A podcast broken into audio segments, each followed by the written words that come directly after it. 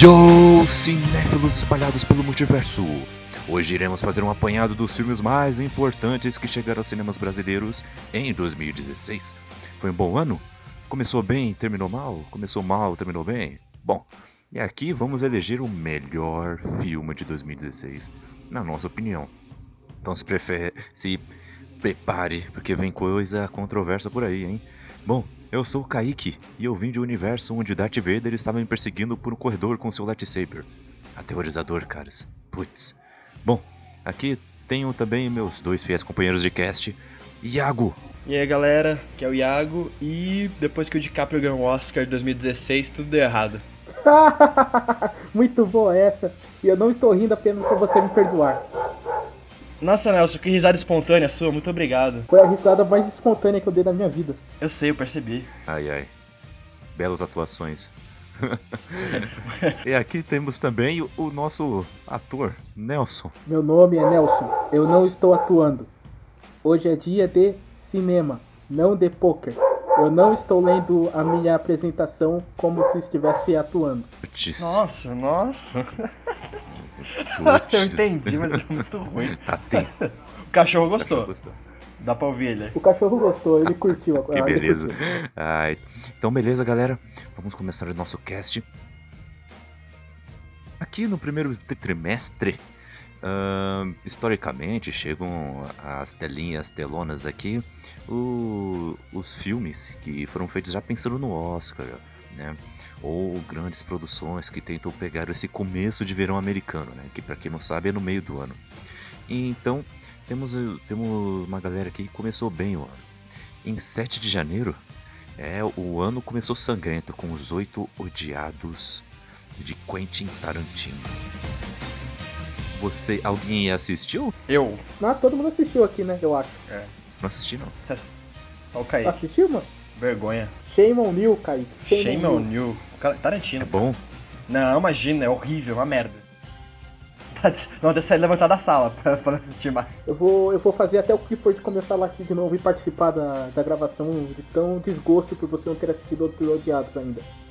Até na Netflix Nossa, já saiu, vergonha. mano. Tem na, tem na Netflix, você não tem desculpa por não ter assistido. Pô, é verdade, né? Eu vou assistir. Tá. Tá lá, Tarantino, você assiste, tipo, não tem essa. Muitas explosões e muito sangue? Explosão não, sangue. Não, explosão sim. nem. É, porque é faroeste. Isso não evita de, por exemplo, em Django ter, terem explosões. Mas a né? pegada é outra. Oito Odiados é gravado quase que uma locação só, dentro de uma casa. Fazer explosões dentro de uma casa e não matar todo mundo é um tanto quanto complicado. Mas é um baita filme, mano. O começo de ano foi bem promissor. Rapidinho, rapidinho. Do spoilers free aqui? Spoilers free. Spoilers. Ah, então, Dani, vamos falar vamos, do filme mesmo. Vamos. Gente, quem não, quem não viu, pula, pula isso aí. Tá, mas eu acho que vamos com calma. Tipo, com os oito odiados até que dá pra relevar, porque já saiu na Netflix. Mas quando a gente chegar lá pra, pra novembro e tal, vamos segurar um pouquinho, porque ainda tá. Tipo, a gente não vai sair soltando spoiler de Rogue One, tipo, meu Deus, ah. É. Matheus, censura agora. Mas quem não sabe que morre todo mundo em Rogue One? E o Darth Vader aparece no final com a Leia. Quem não a sabe isso? A gente não vai cortar não, tá, Iago? Pode deixar que vai sair do cast isso aí. pode, pode poupir até se quiser. Que beleza, que beleza. Ai, mas olha, eu concordo com vocês que o ano começou muito bem, porque na, uma semana depois estreou Creed, Nascido para Lutar. E esse eu assisti e esse eu gostei. Não, não, calma, só. Não, não, calma. A gente já acabou de falar de Oito Odiados? Já. Vamos embora, vamos, vamos que é filme tá o ano todo, mano. Filme o ano todo, corre, corre, corre, corre. É, é muito filme. Tá bom. Ah, cara, deixa eu falar que eu, eu sou suspeito pra falar de qualquer coisa do Rock Balboa, que eu sou muito fã do cara. Acho que eu cresci vendo muito filme dele, eu gosto de todos os filmes. Os cinco mais ou menos, mas eu gosto de todos. E cara, quando eu vi Creed, nossa, eu chorei. O filme é muito bom, cara. Eu chorei na parte que ele fala da Adrian. Cara, como eu sou fã do Rock, não tem? E a, tem a segunda, o segundo lado da, do filme tem uma luta que ele faz todo em plano sequência, em que ele pega a câmera, ele viaja, ele entra para dentro do ringue, ele mostra os lutadores, aí ele sai, mostra a plateia, mostra o rock, mostra outro carinha. Cara, que filme sensacional. Ô Iago. Eu fiquei muito. Falei. Imagina isso em Pantera Negra. Nossa, Nossa é, o, é o mesmo diretor, né? É. Caralho. Que da hora. Ryan é Coogler. o Ryan Coogler. Ele faz um 360 ali nas lutas, cara, que é muito foda com a câmera. Você mostra assim todo o palco, toda a luta, aí não corta. Cara, achei lindo aquele cena. Ele levou. Ele tem todo o espírito do rock antigo, que é aquele de superação e tal, com uma, te- com uma. Vamos dizer, com uma. Não uma sutileza, mas uma técnica muito mais apurada dos outros filmes. Adorei, Creed. E é o Michael B. Jordan que Muito bom dá mesmo. pra entender o que ele fala, diferente do Stallone. O Stallone fala meio assim. É uma releitura um pouco é, mais moderna também do primeiro filme, né? Do, do rock, né? Sim, sim. Eu, eu, gost... eu gostei muito que, porra, cara, o Stallone nasceu pra fazer Creed. O- Errou! É, o cont- é o contrário. O, o, o Stallone nasceu pra fazer Rock Balboa. É o personagem Não, da é o vida Rambo, dele. caralho. Então, cara, e. Não, não, é, é o Rambo também, só que o Rambo eu, eu acho muito mais galhofa. Eu- eu- o, o, o Rock Balboa Eu quero a sério, você entendeu? falar isso Então, esses dois do personagens. Stallone com uma Martini Gun segurando na cintura, atirando gritando. Ah! Fala que é galhofa na cara dele agora, palhaço. Ou ele atirando uma granada no arco flash, então. Eu acho muito mais legal.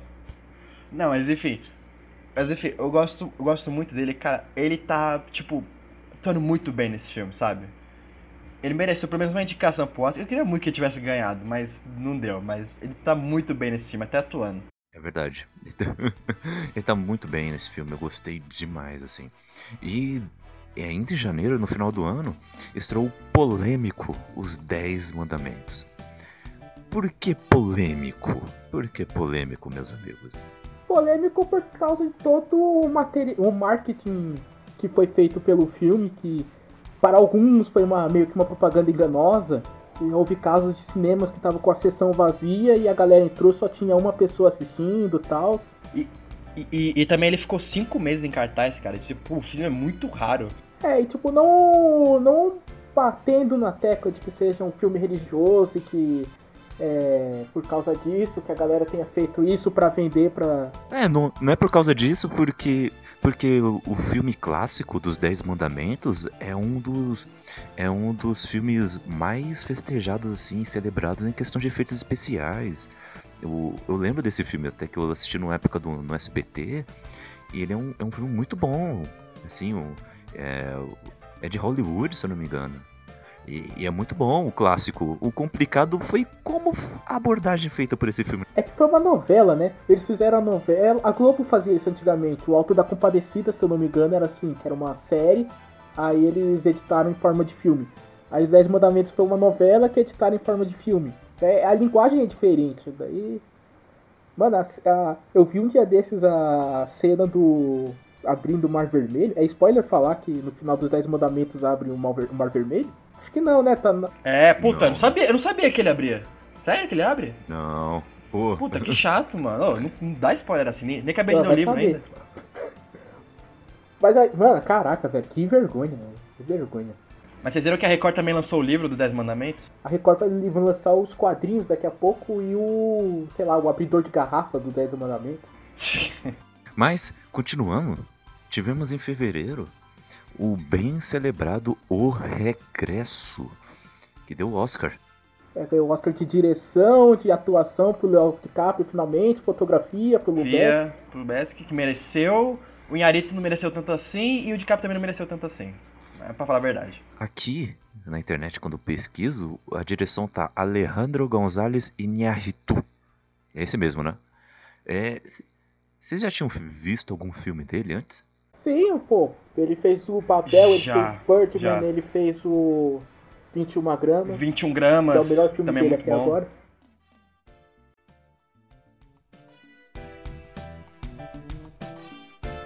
É que ele é superestimado, que ele é super longo. Não é que ele é superestimado. As premiações dele foram meio que.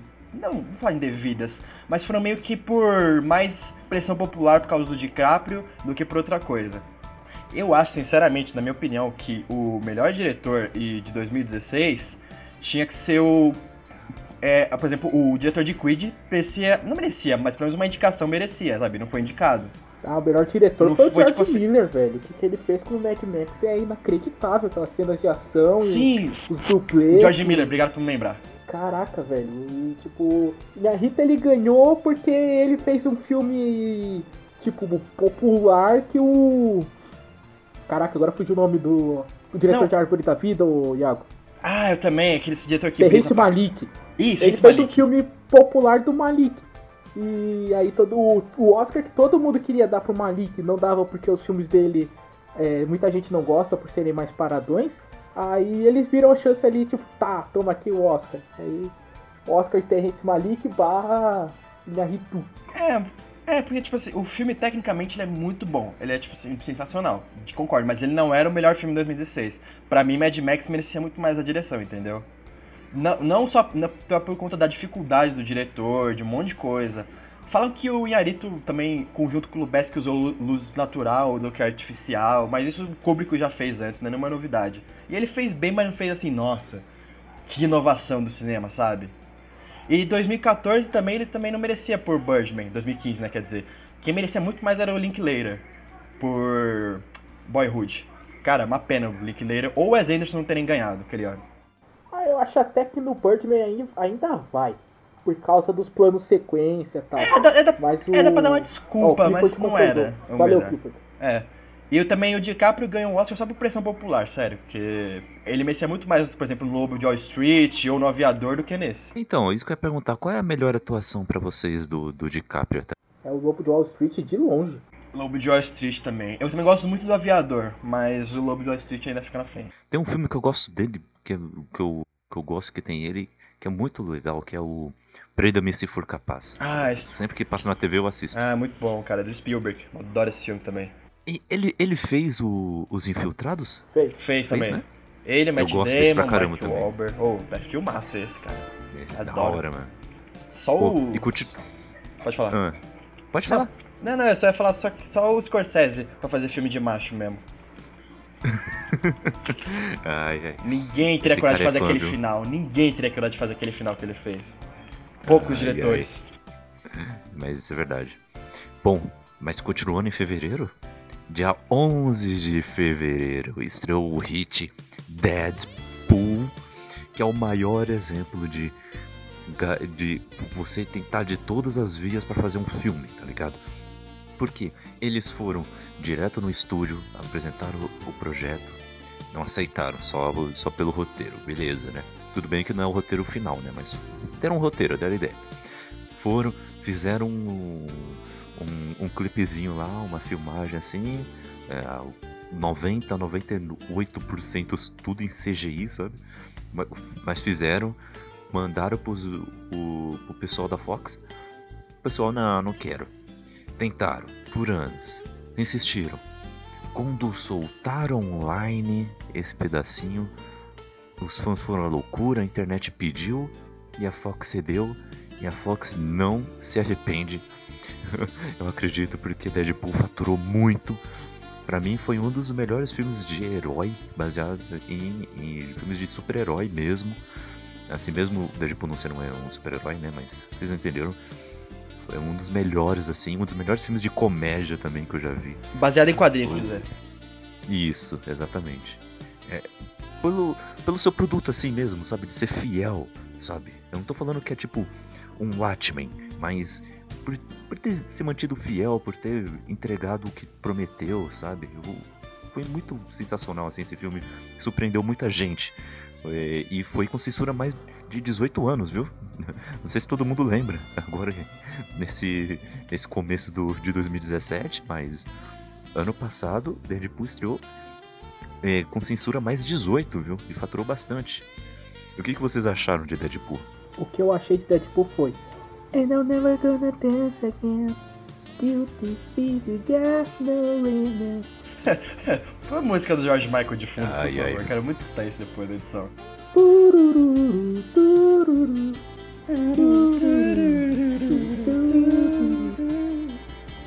Pra mim, foi, pra mim foi o maior exemplo de redenção na face da Terra, cara. tururu. Ryan Reynolds, Ryan esse Reynolds. cara. Sair de Wolverine 1 e sair de Lanterna Verde pra fazer Deadpool, cara, mas sim, foi redenção. Ele É se, pra poucos. se redimiu, falou, não, gente, me desculpem fãs, tá aqui uma coisa boa que vocês pediram, que nem o quadrinho e um filme bom, só pra não ficar enchendo meu saco. Ele entregou tudo pra gente. Obrigado, Ryan É verdade. E hoje em dia, e hoje em dia não sei se vocês estão vendo, ele, tá tipo on fire no Twitter, tá fazendo um monte de piadinha, um monte de tirada no Instagram também. Isso. Ele tá vivendo Deadpool Agora- mesmo, cara. Não, ele é o Deadpool agora, não existe mais Ryan Reynolds, entendeu? Não, Ô, Kaique, Kaique. Sim. Time can never mend The careless whispers of a Ai, caramba. sabe, o que- sabe, sabe é muito foda, a piada muito foda que ele faz? Quando a Vanessa, lá, a mina dele, vai tirar a máscara dele, aí tá a foto do Robert Downey, não, tá do Hugh Jackman. Ele assim, com a foto do Hugh Jackman assim. Achei muito foda essa parte. Ah, dei muita risada. Mano, nesse filme no cinema, eu não parei de dar risada. Sério. Eu saí com cãibra no maxilar, todo dar risada. mano. Ah? Cai, cai, ah, qual que é o nome dele? Ajax. Ele pegou o nome do alvejante. Falei, cara. E, vai e bater- aquela bate parte palma, no. velho. E aquela parte no final. Qual é o. Qual é o meu nome? Toda hora ele ficava falando isso, né? O vilão, né? Aí ele foi e escreveu o nome dele assim, Francis, com os corpos do- dos capangas, assim. Putz. Não, e você falar que o Deadpool, ele fez uma coisa que eu gostei muito, foi quebrar a quarta parede, que ele não faz só isso no quadrinho, ele faz no filme também. Ele brinca com Isso. isso, ele brinca com ele, o seu fato dele ser um personagem. Ele brinca com os X-Men, com o fato da Fox não ter dinheiro pra fazer mais computação gráfica. Cara, isso é Uhum. muito engraçado, tudo isso. Parabéns, Ryan Reynolds. Brinca com ele mesmo, né? Lembra daquela piada lá? Ah, só não me coloque num, num traje verde animado. Ah, é uma cena que eu lembrei do Austin Powers, na hora que ele começa a matar todo mundo, os capangas lá do, do Ajax. Aí tem um que ele tá no bagulho de neve, assim, de, de patinação. Aí ele vai com aquele maquininha mó lentinha matar o cara, assim, mó devagar. E o cara lá atrás, não, não, não, desculpa, tal. E ele, eu vou te matar, cara. Ele viu numa velocidade mó lenta, assim. É, Dead- Deadpool surpreendeu totalmente e agora estamos ansiosos pelo segundo filme. Só que o segundo filme não vai ter o, o diretor do primeiro filme, né? O Tim Miller. Não, ele teve, diver... Ele teve é, como é que chama? Divergências criativas com o Ryan Reynolds. Aí acabou saindo do projeto. É, curioso aí pra saber mais sobre isso. Mas bom, isso é para outro cast. Continuando, ah, em março, dia 17 de março, chegou outro fenômeno. Chegou um filme que, que conseguiu arrecadar mais dinheiro do que Batman vs Superman. Eu estou falando de Zootopia. Essa cidade é o bicho. Não, não, não, É- não, precisa, é- não, assim precisa, que não precisa desse subtítulo. Esse foi o É, título. não precisa desse subtítulo. Esse foi o título. É Zootopia só, não precisa desse subtítulo. É, é, esse foi o título do Brasil. Não, E minha precisa, defesa não tem na pauta tá sem um subtítulo. Não sei por que É, tem esse também subtítulo. Pois é, Brasil e seus subtítulos. É. Pois é. Ai, esse Brasil. Mas beleza. Chegou Zootopia, é, arrebentando com críticas positivas, é, com a mídia adorando também o pro mais de um bilhão. Alguém, alguém aí esperava que esse filme, essa animação da, da Disney conseguisse atingir essa marca de mais de um bilhão de dólares? De um, de um bilhão não, mas que ele seria bastante lucrativo eu esperava, porque é Disney. Disney não faz coisas. É, o problema é que o, as animações da Disney, tipo, não estavam fazendo tanto dinheiro assim. Tipo, Enrolados deu, não deu tanto lucro assim. O Detona Ralph, que é muito bom, também não deu tanto dinheiro É, assim. então. Eu eu esperava que fizesse uma Eu- coisa boa, não que lucrasse tanto assim. Isotopia não tinha uma, um background, tá ligado? Tipo, você olhar e dizer, ah, não tinha o referência ao Mario, por exemplo, não tinha referência ao Sonic. Era só um filme sobre bichinhos e. Tipo, ele simplesmente foi muito bom. Aí, com simplesmente ser muito bom, ele fez um bilhão. É a mesma coisa que o 007 Skyfall. Que foi um filme que, tipo, ninguém ia falar, tipo, ah, qual filme vai fazer um bilhão esse ano? Aí, cara, ah, 007. 007 nunca fez mais de 600 milhões, acho. Aí, só porque o filme é muito bom, ele fez. É, mas Utopia é muito, mas é muito bom mesmo, cara. Ele é uma animação que explora muito bem o preconceito. Ele faz uma analogia muito forte com o preconceito humano em animais, cara. E tipo assim, eu adorei Utopia. Eu vi assim e falei, Ao mesmo tempo, ele é preconceituoso pra caramba, velho. Aquela cena das, das preguiças lá Sim, fazendo nossa, serviço cara. burocrático é Não, inacreditável. é, qu- quando a preguiça vai rir, cara, sério, eu chorei, mas eu caí no chão de dar risada, de tão engraçado que foi, velho. Porque, né, cara, assim, Zootopia é, tem, um, é, tem um roteiro muito bem, muito bem montadinho. A dublagem a, da, dos atores tá muito bem encaixada. É, a animação tá muito bonita. E tipo assim, é todo é um mundinho assim de animais. Tem aquele mundinho do ratinho que é menorzinho. Tem o um mundo assim dos carnívoros. Aí tem a relação deles com herbívoros. O pessoal que vive na fazenda, sabe? É uma, é uma coisa muito bem construída para um mundo assim de animais. A Disney a, acertou em cheio nessa animação. Eu adorei, sim. Achei uma das melhores até hoje da Disney. E até a mensagem é muito, muito boa. É muito bom pra você ensinar uma criança o que é preconceito, sabe? Uhum. E tamo, estamos precisando muito ainda em, em plano 2017, viu? Estamos precisando muito disso ainda. E, continuando. Kaique, Sete... Pedinho, deixa eu fazer é. uma menção honrosa hum. ao quarto de Jack, que estreou dia 4 de fevereiro aqui no Brasil. Ah. E tem nossa querida Capitã Marvel no elenco, né? A Brie Larson. Inclusive Opa. ganhou um Oscar por esse filme. Opa, é verdade, hein? Quero só fazer uma menção rosa, porque ela ganhou o Oscar. É um filme ótimo, sensacional. E o filho dela lá que no filme que faz também mereceu uma indicação pelo Oscar. Ele atuou muito aquela criancinha. Então uhum. só uma menção rosa para nossa querida, querida Capitã Marvel aí.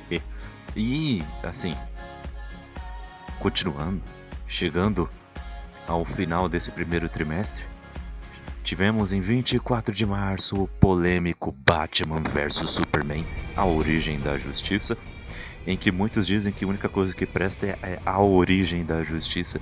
Bom, o que, que é que vocês acham sobre isso? Antes de eu falar qualquer coisa, antes de eu falar qualquer coisa, Nelson, qual é a sua opinião? Cara, eu depois de muito pensar, eu finalmente cheguei a uma a explicação de por que, que esse filme dividiu tanto. Tem gente que acha que é o melhor filme do hum. ano e tem gente que acha que é um dos piores. A explicação é simples. O que ele faz bem, ele faz bem pra caramba. Agora o que ele faz ruim, ele. Mano, caraca, uma vergonha, velho. Verdade. Ó, mas vamos enaltecer primeiro as coisas boas.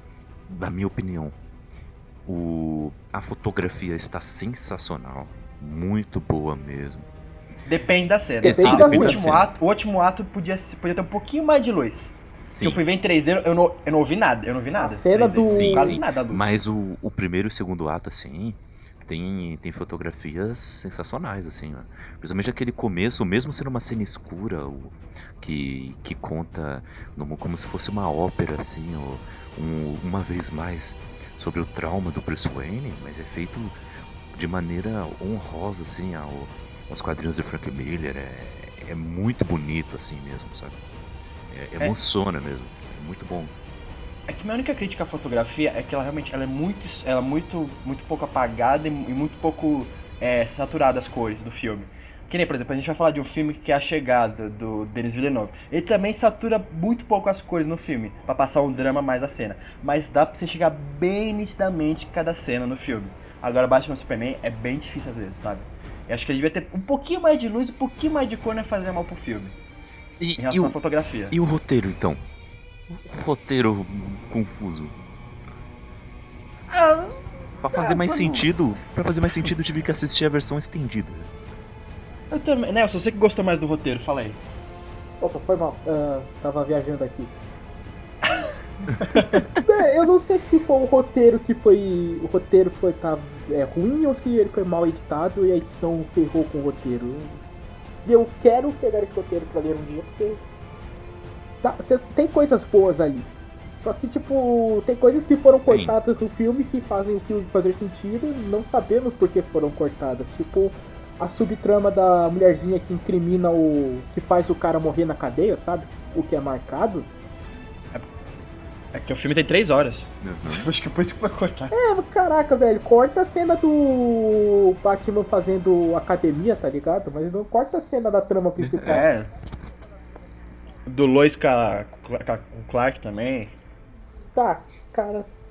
É. Eu, eu, eu, tá, o roteiro tem problema sim. Mas não sei se o roteiro é horrível ou se a edição ferrou com ele. Esse é o ponto. Mas ele é, é problemático. Eu acho que.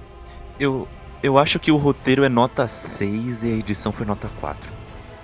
É, então, eu acho que eles quiseram pôr muita coisa num roteiro só e eles não arrumaram isso bem, sabe? Que eu acho que foi entrando aos poucos. Por exemplo, até você me deu um exemplo de Guardiões da Galáxia. Guardiões da Galáxia tem tipo cinco caras pra apresentar. Apresenta os cinco muito bem e fecha ali o filme.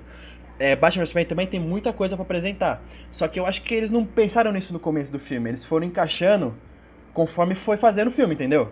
Aí nisso, acabou. Ficou meio que o roteiro Frankenstein, sabe? Com muita coisa em cima. Eles não arrumaram até o final, tiveram que fazer um bem bolado ali, uma bagambiarra no finalzinho do roteiro. Porque tiveram que encaixar a Mulher Maravilha, a Liga da Justiça, um planozinho do Lex Luthor, é, o conflito do Batman e do Superman, sabe? O, o, a introdução um pouco do Apocalipse, né? Que tem, do Apocalipse no Dark Side, que tem na versão estendida. Então, assim, cara, é muita coisa pro filme só. Não precisava de tanto assim. A cena do pesadelo ela é legal, só que ela não flui nem flui. Não faz muito sentido. Ah, o, é.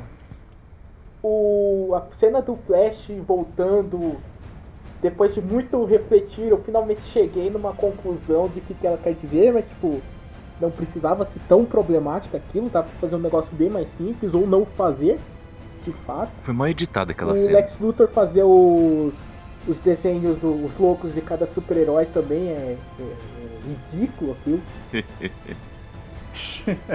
não, apresentar a Liga da Justiça no arquivo .rar também, cara, porra, tá de sacanagem. É. Então assim, Batman vs Superman tem pontos positivos e tem pontos negativos, só que né, tem gente que vê mais um lado e tem gente que vê mais outro. Mas assim, é um bom filme. O que foi apresentado no cinema não é tão bom assim. A versão estendida salva algumas coisas, mas não o filme como um todo. Uhum, exatamente. Eu acho que dava pro filme ter sido, acho que dava pro filme é. ter sido melhor, sabe, na minha opinião. Não é um filme ele chega a ser ok na versão estendida, mas ele não chega a ser um filme Verdade. muito Sabe bom. Sabe uma coisa que poderia salvar o Batman vs Superman? Hum se ele tivesse seguido o, a música tema do próximo filme que a gente vai falar, que é Necessário, somente necessário, extraordinário é demais. Nossa, que, que, que cliffhanger esse, cara. Eu vou te contratar pra fazer roteiro, Nelson. Ah, é bom. Já que o Nelson chamou o gancho aí, vamos esquecer um pouco de um fraco Lex, Lex Luthor e vamos para os filmes de verão. filmes de verão americano, ok?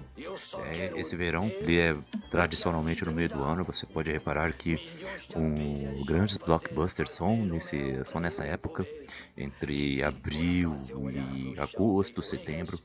Então fique de olho aí nesses meses, porque sempre sai grandes blockbusters aí. E em abril começaram a chegar esses filmes e, e olha só, começou 14 de abril. Veio Mowgli, o Menino Lobo, que veio trazer uma versão live action da animação clássica, é, dirigida pelo John Favreau. E que filme, hein? Muito bom, né?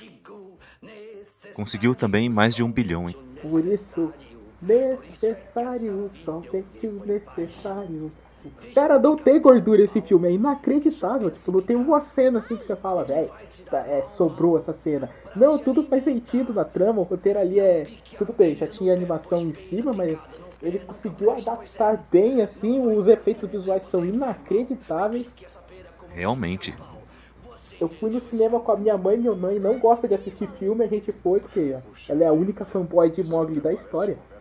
E caraca, a gente saiu, tipo, ela saiu com medo do, da cena lá dos macacos gigantes lá, porque realmente é muito é forte aquela cena, mas caraca, meu.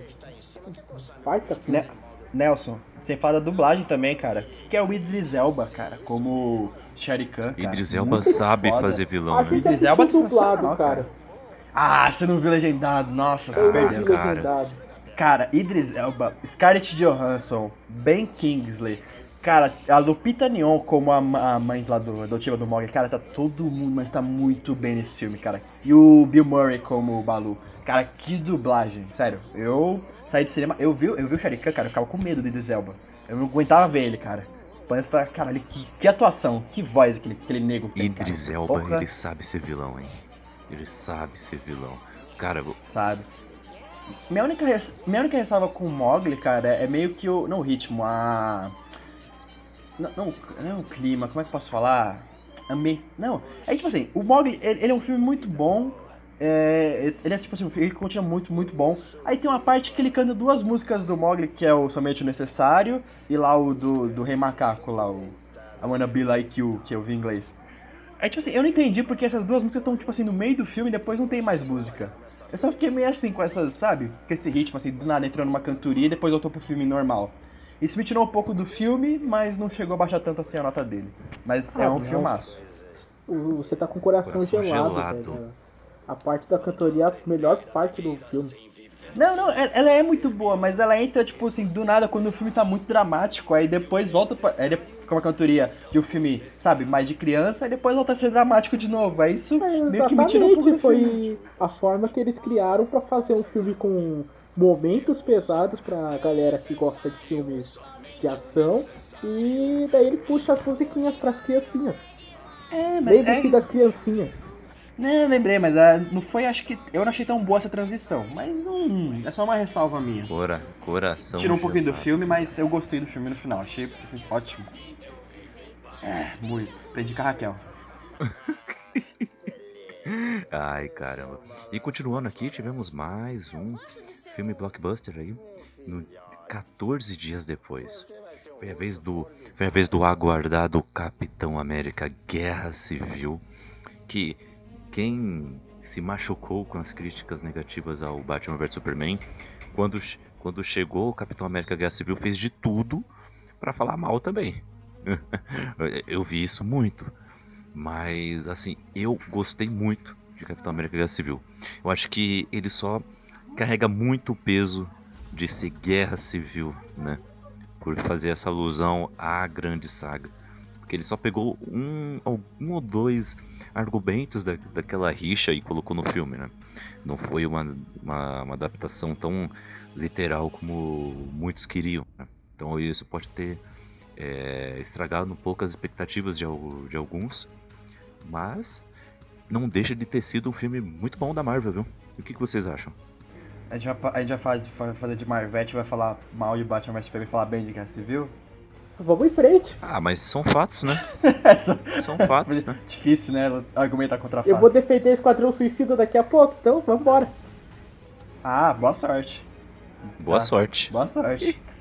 Mas, cara, o- os irmãos russos, eles sabem fazer cena de ação. Fizeram um filme muito. com ritmo muito bom, com edição muito boa, coreografia sensacionais, efeitos Iago, especiais muito bons. Pode falar. Iago, e, e, e você, e você não acha também que eles também sabem fazer muito bem drama durante a ação? Eles dramatizam muito bem as ações? Sim, inclusive sa- sabe fazer drama político muito bem. Que nem teve Capitão América 2, Soldado Invernal, e nesse também. Que eu achei uma coisa muito boa. Eles, eles começam a imaginar a ONU, falar do, do tratado no começo, mesmo tendo esquecido um pouco ele depois. Os irmãos russos, eles sabem. Eles têm uma muito, uma muito boa pra fazer filme da Marvel, cara. Eu gostei muito dos dois filmes que eles fizeram. Verdade. Verdade, e eles vão dirigir Guerra Civil, hein? Vingadores Guerra Civil. Tanto que. Vingadores não, Guerra Ving- Civil ou Guerra Vingadores Infinita? Guerra Infinita. Foi mal, confundi. Ah, tá, que É, susto. são muitas guerras. E São como eu tô guerras. tentando cantar em todos os. Todos os filmes que a gente tá passando aqui, então. Keep your left hand free. Eu devia ter ensaiado, mas a musiquinha que toca quando o Homem-Aranha entra. Ai, caramba. Ah, Homem-Aranha, Uou, outra uou, surpresa, uou, cara. uou, uou. É verdade. E o que vocês acharam do Homem- o que vocês acharam do Homem-Aranha? Eu gostei muito. Gostei muito, assim. O, foi. Já, eles já não precisam mais contar origem nenhuma no, no filme solo. E. Ah, eles Graças vão a Deus, contar, a é- gente sabe que eles vão dar um jeito de contar, né? Ah, eles só vão mencionar. Vai ter, vai ter um flashback do Ben tomando tiro, né, Vai cara? ter. Vai ter. Não, do Ben tomando tiro não, mas tipo, pelo menos o Peter falando no começo. Oi, meu nome é Peter Parker e meu tio morreu. Alguma coisa assim. Ah, vai- seria legal de qualquer jeito. É, pelo menos não vou mostrar ele morrendo, cara, que eu não aguento mais o time Ben morrendo, cara. Nossa, que tristeza, adoro tanto o tio Ben, cara. Para de matar o velho. Aliás, a gente não sabe, né? Porque eu tava pensando que com certeza não ia ter, porque não tem ninguém no, elen- no elenco que é tipo muito velho pra ser o tio Ben. Mas a tia May também não é tão velha, então. Sei não, hein? Ah, Tia May. Pode ter. Tia May é sensacional, cara. Defendo a Tia May até o final nesse filme. Caralho, que Tia Ah, May. ninguém critica Melhor a tia Tia May May do, desse filme. Nossa senhora. Nossa senhora, meu- as, as mulheres criticam a Tia May nesse filme. Foi esse, esse filme com umas amigas minhas. falaram, Mas a Tia May não era velha? Mas ela não era sei o quê? Por que, por que botaram essa atriz nova? Você quer ah, Ah, não, não, o não. Downey não. Jr. Aproveita. O Downey Jr. go- gostou também, né? Tem que entender que a, é uma nova roupagem do personagem. E nessa roupagem o Peter tem 15 anos. Se a tia May fosse uma velhinha de 80 anos, quando o Peter chegasse com 25, a tia May estaria com 90. Tá vendo? Uh, E, gente, e, gente, falaram que também o Tom Holland é muito novo pra ser Homem-Aranha. Mas, gente, o Peter na HQ tem 15 anos, 16 anos no começo. Não, Ele essa- tá na escola, realmente. Essa, Não, é totalmente condizente. É, é quem não leu as HQs. É quem não leu as HQs e só acompanhou É o lê, Tommy cara. Maguire lá, o tiozão fazendo papel de adolescente. É, é só isso. mas nas HQs a tia É. May já começa velhota, então eles têm um ponto. Ah, começa velhota porque o Peter, o Jack Kirby desenha ele com 30 anos. Você vai o cara de É 15 verdade. com 11 de 30, entendeu? Mas, assim, sem problema. Pra mim, a Tia May ter 40 anos, com- a mais tem 50, né? Pra mim, até 50 anos é menos, Pois menos é. problemas da idade dela. porque é tia May, não tia Pois avó. é. Pois é, pois é. E o. E, e assim, e assim é, pra mim, o, meu, o meu representante nesse filme, esse cara que me representa o- e que eu gostei pra caramba nesse filme, foi. Pode- Chuta. Posso chutar? Posso chutar? Pantera Negra? Com certeza. Eu chuto Putz, o visão, eu que chuto o visão. personagem, meu. Que personagem da hora, meu. Caramba. Eu vou, eu vou, eu vou além. Hum. É. Homem-Formiga. Aliás, pra gente não ficar só defendendo aqui, tipo, tem problema sim, né? Eu, a gente gravou Sim. no, É, no não, não, podcast não é um que filme ficou perfeito. perdido no espaço-tempo. Eu não gosto da primeira cena, ela é muito desconexa até haver a ligação com ela. Eu acho que, tipo, podia ter deixado claro já o que, que era aquela primeira cena, porque parecia que era só uma cena de assassinato do soldado invernal qualquer. Ah, o Visão, Já eu achei muito bom ser assim, sabe? o Visão É, eu também achei, eu também achei bom. O Visão, que é um personagem que eu Sim, tava Visão. esperando muito. Eu, eu falei pro meu pai na fila do cinema que ia ter uma cena que, tipo, só ia estar o Visão e todo o grupo do Capitão América ia se juntar pra tentar lutar contra ele. Ah, aconteceu o contrário, todo o grupo do, do Homem de Ferro teve que se unir pra lutar contra o Homem-Formiga. Ok. Mas eu esperava mais do Visão. Hum. Ah, É que o Visão é muito overpower, então os irmãos Russo tinha que ter tirado ele um pouco. Não, mas Não, o, pra o- todo mundo ali. mas o arco do Visão ele é muito bom, porque é ele explorando a própria humanidade que em aspas assim que existe nele. Todo aquele Não, não, não, não, não, não, Muito é não. bom. Essa parte do Visão é muito boa, tô falando na parte da não luta sei se mesmo. é muito Tiveram boa, ela é um interessante, mas tipo, não teve, cara. Teve o quê? A cena dele tentando cozinhar pra, pra feiticeira escarlate, quando ele aparece pela segunda vez, ele tá tomando um couro do Gavião Arqueiro, que melhor vingador da história, mano. É, é, é porque é muito personagem, né? Então em alguns eles tinham que pelo menos deixar um pouco mais apagado. Aí escolheram o Visão e o Gavião Arqueiro, né? Não, o Gavião Arqueiro, pô, eu gostei do Gavião Arqueiro, ele sempre aparece tipo, como o. Cara, a gente precisa chamar alguém foda. Vamos chamar o Gavião Arqueiro. Isso, ah, eu adoro isso. É tipo, lembra na época muita- do primeiro É. Vingadores que a galera ficava tipo, ai, o que, que o Gavião Arqueiro vai fazer com o Hulk? Aí, tipo, ó, só tapa na cara, velho. No primeiro Vingadores ele solou os Vingadores sozinho. No segundo, ele que, tipo, trouxe a equipe de volta quando eles caíram, né? Quando eles tiveram a queda. Aí ele que dá o reassemble. Agora, depois ele aparece de novo no, no Guerra Civil. É ele que vai lá enfrentar o Visão sozinho, praticamente, pra libertar a Feiticeira Escarlate. Aí ela fica de mimimi, ele só dá umas duas frases assim, ela já tá pronta pra luta. Melhor personagem, cara, melhor personagem. Ele, ele- ele é um baita personagem mesmo, um baita personagem. E muita gente reclamou do Zemo, mas eu gostei pra caramba do Zemo, dando essa touquinha roxa. É, eu também. Ah, cara, sério, o visual do Zemo, dane-se. Ninguém conhece aquele visual do Zemo. E outra coisa, a origem do Zemo também não é tudo isso na HQ. E ele também não faz muita coisa, além de inventar os Thunderbolt e fazer um plano lá depois pra ferrar o É, Capitão enfrentar os América. Thunderbolts e ele é o vilão principal da quando os mestres do terror invadem a mansão, que é uma das histórias mais clássicas dos Vingadores. Sim, sim, mas tirando isso, ele não é um personagem assim tão, tão icônico nas HQ, sabe? Não precisava ter esse todos estaralhados pelo Ele não é eu gostei Se dele na ele história. dissesse, eu sou, meu nome é Modok, aí eu ia ficar tipo, não, o Modok não. Mas tipo, Zemo, beleza. Ah, o Zemo beleza, mas sabe? o Zemo, Cara, eu go- eu gostei muito dele. eu também. Cara, foi um baita vilão, baita vilão. Putz, Ah, eu, eu gostei que ele não usou aqueles cinco soldados invernais, ele usou outra tática, achei puta. e foi um baita menos plot previsível, twist. graças a Deus. Foi corajoso, É, corajoso. menos previsível. Ele, tipo, ele tinha o poder pra ir contra, mas ele sabia que, tipo, ainda que fosse cinco soldados invernais, ele ia perder. Aí ele foi, usou outra, outra tática e querendo ou não, ele ganhou. No final ele ganhou. Os Ele Vingadores estão desmantelados, eles vão se juntar? Eles vão se juntar. o capitão mandou a cartinha, mandou a cartinha, mas eles estão desmantelados, então o, o Nemo, o Nemo, o Zemo ganhou. Os Vingadores Secretos existem. É. Mas, continuando, continuando aqui, é, no mês seguinte, 19 de maio, chegou outro filme que dividiu opiniões. É X-Men Apocalipse. Muita gente não gostou, muita gente acha um lixo esse filme, mas eu não achei, viu? Eu gostei até. Agora eu vou divergir de vocês, mas fala. Não, mas eu, eu até que, que gostei. Eu, eu só fiquei chateado por eles terem tirado cenas que todos estavam esperando, por exemplo. Tem uma cena muito legal que é toda esse a equipe jovem com uh, a Jubileu finalmente aparecendo de vez com Noturno, com Ciclope, com a Jean. Eles indo no, no shopping, é, comprando roupas, assistindo o Império Contra-Ataca. Pô, muito legal. Era o retorno do Jedi eles que eles assistiram. É o retorno do Jedi, isso. Pô, e, e eles tiraram isso do filme, pô, fiquei pé da vida. Né?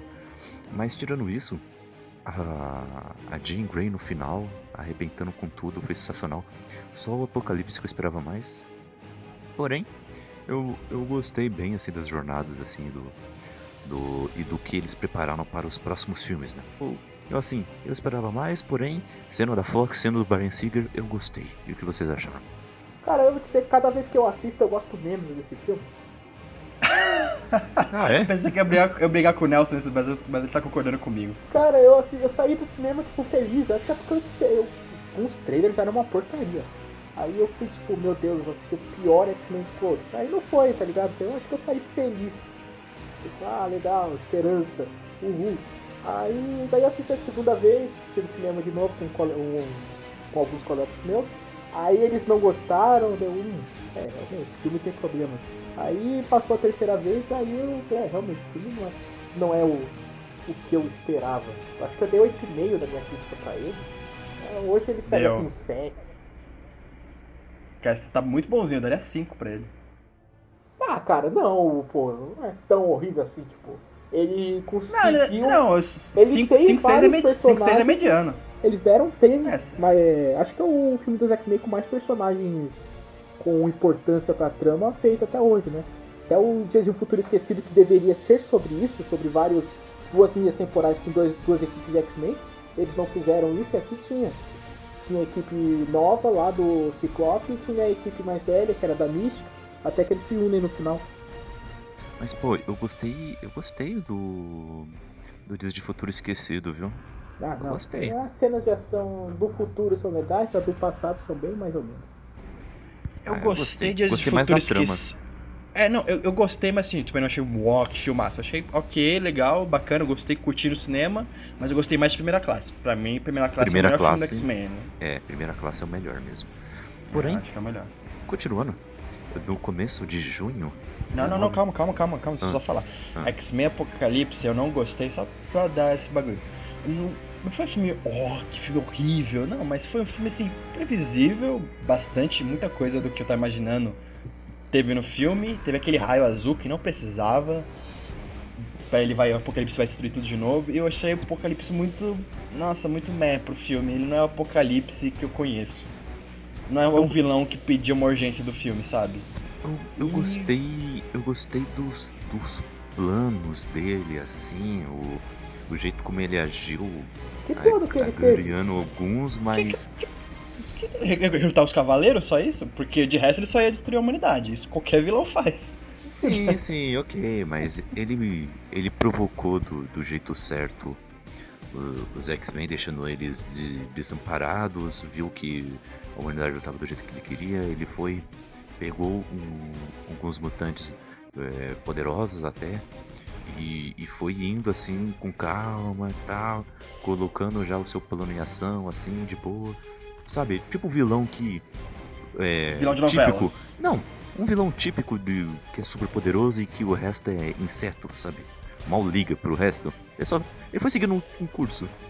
Ele foi um vilão muito clichê, sabe? Isso, ele foi, ele, foi, disso, né? ele foi seguindo o curso dele, entendeu? Ele não, não precisava de um arco, um arco muito complexo para ele. Só que ele não tem aquela ameaça física imponente que todos lembravam das HQs, das animações. Então... É, cara, não, nem comparando tanto com o HQ, mas o filme, sim, só o filme por si só, o Apocalipse em momento algum não passou sentido de urgência, sabe? E também pro Magneto deram aquela mesma trama dele perder alguém, ele não sabe se ele é vilão ou se ele é do bem. Cara, é a terceira vez já que eu vejo essa trama do Magneto. Tá? Não precisa, me dá outra trama com ele. Bota ele Pois logo é. como vilão, ou bota ele logo como um X-Men. É, a única coisa que Não, o Simon que sabe fazer é essa trama do Magneto, né? Ele tá repetindo É. isso todos os filmes que ele fez. O Magneto começa com cara do mal e termina, tipo, quase indo pro bem, que nem no. O, até o confronto final já tinha isso. Que ele se arrepende pô. no finalzinho lá, tipo, ah, o que foi que eu fiz? Mas, Mas- mas assim, eu acho que acabou esse arco do, do, do, do Magneto, do Professor Xavier e da Mística. Esse trio, esse trio principal desses três filmes, eu acho que acabou o arco deles, assim. O- Olha- que a Jennifer trilogia. Lawrence, Ho- Hollywood gosta bastante dela. Não- Mas Não- ela não disse que ela não. Ela disse que não vai mais fazer a mística nos X-Men, mas ela disse que adoraria fazer a mística no Guardiões da Galáxia. Coitadinha, ela é. Ela não manja do que, ela disse, mas Ela dá não vontade de dar um abraço. Manja nela. dos Paranauê. Ô Não Iago, manja. Pode falar. mas você lembra, né? Agora eu teria que cantar, mas eu vou poupar os nossos ouvintes, os meus fãs, porque eu não sei cantar The Four Horsemen na no tom certo. Então, Cantar qual? The Four Horsemen do Metallica toca na cena do Arcanjo. Quando ele Não, vai lá não. conversar com ele. Canta. Canta Sweet Dreams, cantou na hora que o Mercúrio apareceu. Pô, Sweet dreams Sweet are made dreams of are made of these. Who am I to I to disagree? I travel the world and never the sea. É, interrompendo esse momento de karaokê aqui. É, seguindo aqui. o, em 9 de junho, fomos assustados com Invocação do Mal 2, mais um filme de James Wan. E no futuro vai dirigir Aquaman. Filme foda, filme foda. Eu tô falando, melhor, um dos melhores filmes de terror. James Wan tá de parabéns, renovou o gênero. Adorei esse filme. Pronto. Ô louco, você assistiu não? Cara, eu tava. eu dei um bug mental, tava na cabeça que eu tinha assistido, mas eu assisti um de novo. Ah, eu não assisti o dois ainda. Me Putz, deu a cabeça agora. Te, te recomendei tanto pra esse filme, cara. Dei 8,5 pra ele. É muito bom esse filme. Não, foi assim que sair na. em alguma plataforma ah, lícita pra assistir, eu assistirei. Lista, Ô, né? ô, ô Iago, por que esse filme é tão bom? Nos fale. Porque o James Wan ele pega vários, vários, é, não subgêneros, ele pega vários clichês de filmes de terror, tra- retrabalha eles de uma forma muito boa, usa vários truques de câmera, ele usa tracking shots, ele usa é, plano sequência, ele usa desfoque, ele sabe, ele usa 360. Cara, o James Wan ele faz um serviço muito bom de câmera, ele faz um serviço muito bom de é, clima, ele deixa, sabe, a casa que se passa a história assustadora, ele sabe regular as cores pra deixar uma, uma coisa mais mórbida. Então assim, o filme tecnicamente ele é muito bom e o elenco, ele sabe dirigir muito bem o elenco dele. A Vera Farmiga tá muito boa, o cara que faz o marido dela, esqueci o nome dele, também tá muito bom o Patrick elenco. Wilson. Isso, Patrick Wilson. E a menininha que ela é possuída no filme, que atuação, cara. Ela tá muito bom. O elenco Mirim, cara, de 2016 tá muito bom. Tá surpreendendo muito. Então, assim, o filme tecnicamente é muito bom e ele sabe dar susto. Então, assim, se você, se você vai pra ter medo, você vai ter medo. E se você vai pra ver um filme bom, você vai ver um filme bom. Então, cara, James não acertou na, nas duas coisas. Tá de parabéns ele. E tô louco pra ver a continuação. Aí sim, aí sim, fica a dica aí pra, pra quem não viu ainda. E quem viu, nos diga sua- suas impressões aí nos comentários. E continuando, ainda em junho, no final de junho, lembramos de Procurando Dory. Continuação de Continue Procurando nadar, Nemo. Continue, Continue a nadar, continue a nadar, pra achar a solução, pra achar a solução. Mano, Ai, porque, cara, caramba. esse filme. Ele foi muito subestimado, eu acho. Eu não entendi por que, que a galera não gostou dele. Porque. Tá, na verdade eu até entendi. Porque ele tem muita coisa parecida com o primeiro filme. Mas, artisticamente, o, a, o, des- o design de personagens e o, a qualidade da animação em si, ele é praticamente impecável e o roteiro é redondinho e é muito. É, eu acho que é o de filme infantil dos últimos 20 anos é o, o filme mais denso e mais pesado que fizeram, fácil. Ah, porque ele tratou o que, que era só uma piada no Procurando Nemo, que é a falta de memória da Dory, eles tratam aqui como realmente é uma doença. E com isso eles vão costurando todo o roteiro em cima. Tipo, sabe, ela tem uma deficiência e precisa ser tratada e é sério. Mas mesmo assim ele, ela, ela não se. não leva a situação tão a sério algumas vezes, assim, daí isso que dá a graça na personagem. Verdade, eles precisam. Eles eles tiveram balls aqui, tiveram coragem para fazer. Não só, não só É, isso, mas maneira. a relação da Dory com a família dela também, e como a família dela enxerga a doença dela, é uma coisa muito sensível, sabe? A coisa que você fala, Uhum. qualquer família passa por isso, tá ligado? É muito boa, cara. Verdade. Assim, eu acho que o pessoal não gostou tanto, tanto, porque ele é um filme típico da Pixar. Mas, cara, a Pixar, ela faz o arroz de feijão dela muito bem feito, sabe? Eu adorei, tipo assim, o filme, eu, eu vi o que eu esperei ver e eu gostei. É um arroz com feijão O arroz e feijão da Pixar já é uma lasanha, Gato. Então você mexe a sua Então, não, mas o arroz com feijão deles, que é o comum da Pixar, é uma das melhores arroz e feijão que você vai comer na vida, entendeu? Então, cara, é o arroz e feijão da mãe. Então, cara, não tem essa. O filme é muito bem feito, é muito bom. Ele só, vamos dizer, ele pode ser previsível? Pode, mas, cara, você vai se divertir, você vai rir. É um filme gostoso de assistir com, com o filho. É, cara, pode ver, é muito bom. Aí sim, aí sim. Eu também adorei também Procurando Dory, assim. Eles, eles trataram desses temas de uma maneira sensacional. O... Mas ainda tivemos em julho. Tivemos em julho. Exatamente dia 14. É, teve gente aí que chamou pela, pelas caça, caça fantasmas, hein? Esse filme Teve- teve o trailer que teve mais dislike no, no YouTube, na história do YouTube, né? Ele ainda é o do Call of Duty não passou ele? Parece que não, eu acho. Tá, mas o que interessa? O que interessa é, esse sim foi a minha maior decepção do ano. Puts. É, o trailer era ruim, o trailer era ruim, mas o elenco era bom. E o Paul Feig, ele tem alguns bons filmes no currículo. Ele tem um filme horroroso, que é aquele As Bem Armadas, mas ele tem bons filmes no currículo. Daí você fala, não, cara, ele vai fazer um bom filme, é só a edição do trailer que é pavorosa. Aí não, a edição do filme também é pavorosa. E não, e, não tem nada a ver com ser mulheres. É, super apoiei serem mulheres no lugar dos dos quatro homens. Achei injustificável eles não citarem os quatro caça-fantasmas originais, muito menos tipo, eles fazem. Eles estão no filme, só que eles não fazem os personagens que eles eram. E Sim. mas cara, as piadas, tirando as piadas com Chris Hemsworth, que o Chris Hemsworth e a Kate McKinnon também, que é uma das fantasmas, mas todas as outras piadas são terríveis, cara. Putz. A. A. Ih, fugiu o nome da. A melhor amiga da atriz principal, que é a mais famosa das quatro, a gordinha. Vixe. A gordinha Me- Melissa McCarthy, né? Essa daí, eu sou gordo também, ouvinte, então não tô bulinando a Melissa McCarthy. Mas eu não dou uma risada quando ela aparece. Não, ela não faz uma piada boa, não. Nada, ela não serve pra nada no filme. A Kate McKinnon, tudo que a Melissa McCarthy fez, ela fez melhor. Eu Ah. vi um cast, eu não lembro qual, um Hum. outro cast dos caras falando, que dizia que a Kate McKinnon pegou o filme, botou debaixo do braço e saiu correndo. E foi exatamente isso, cara. Caramba, ca- carregou nas costas esse filme. Foi ela e o Chris Hemsworth. O Chris Hemsworth tem uma piada muito boa que é ele criando o logotipo delas.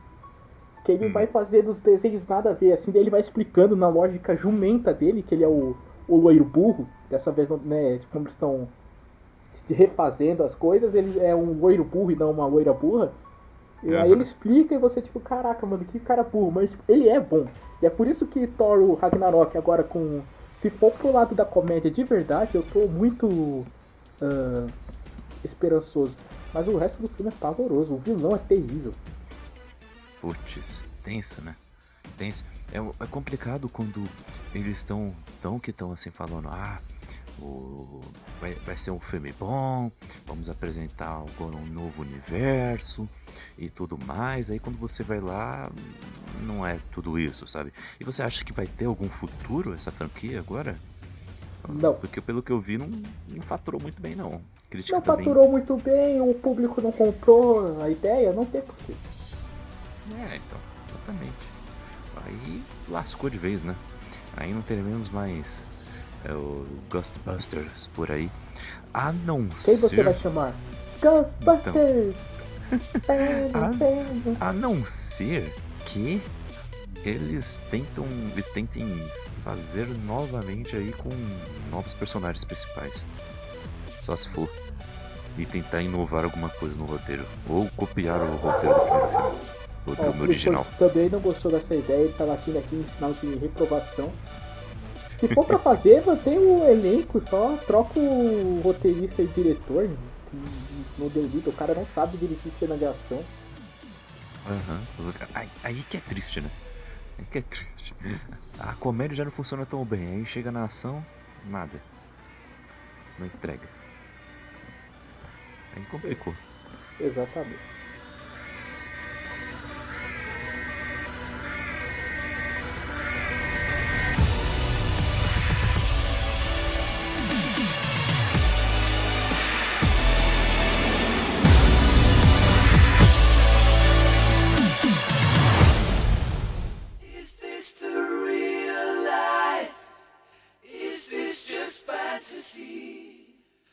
Beleza, galera, vamos continuar aí então.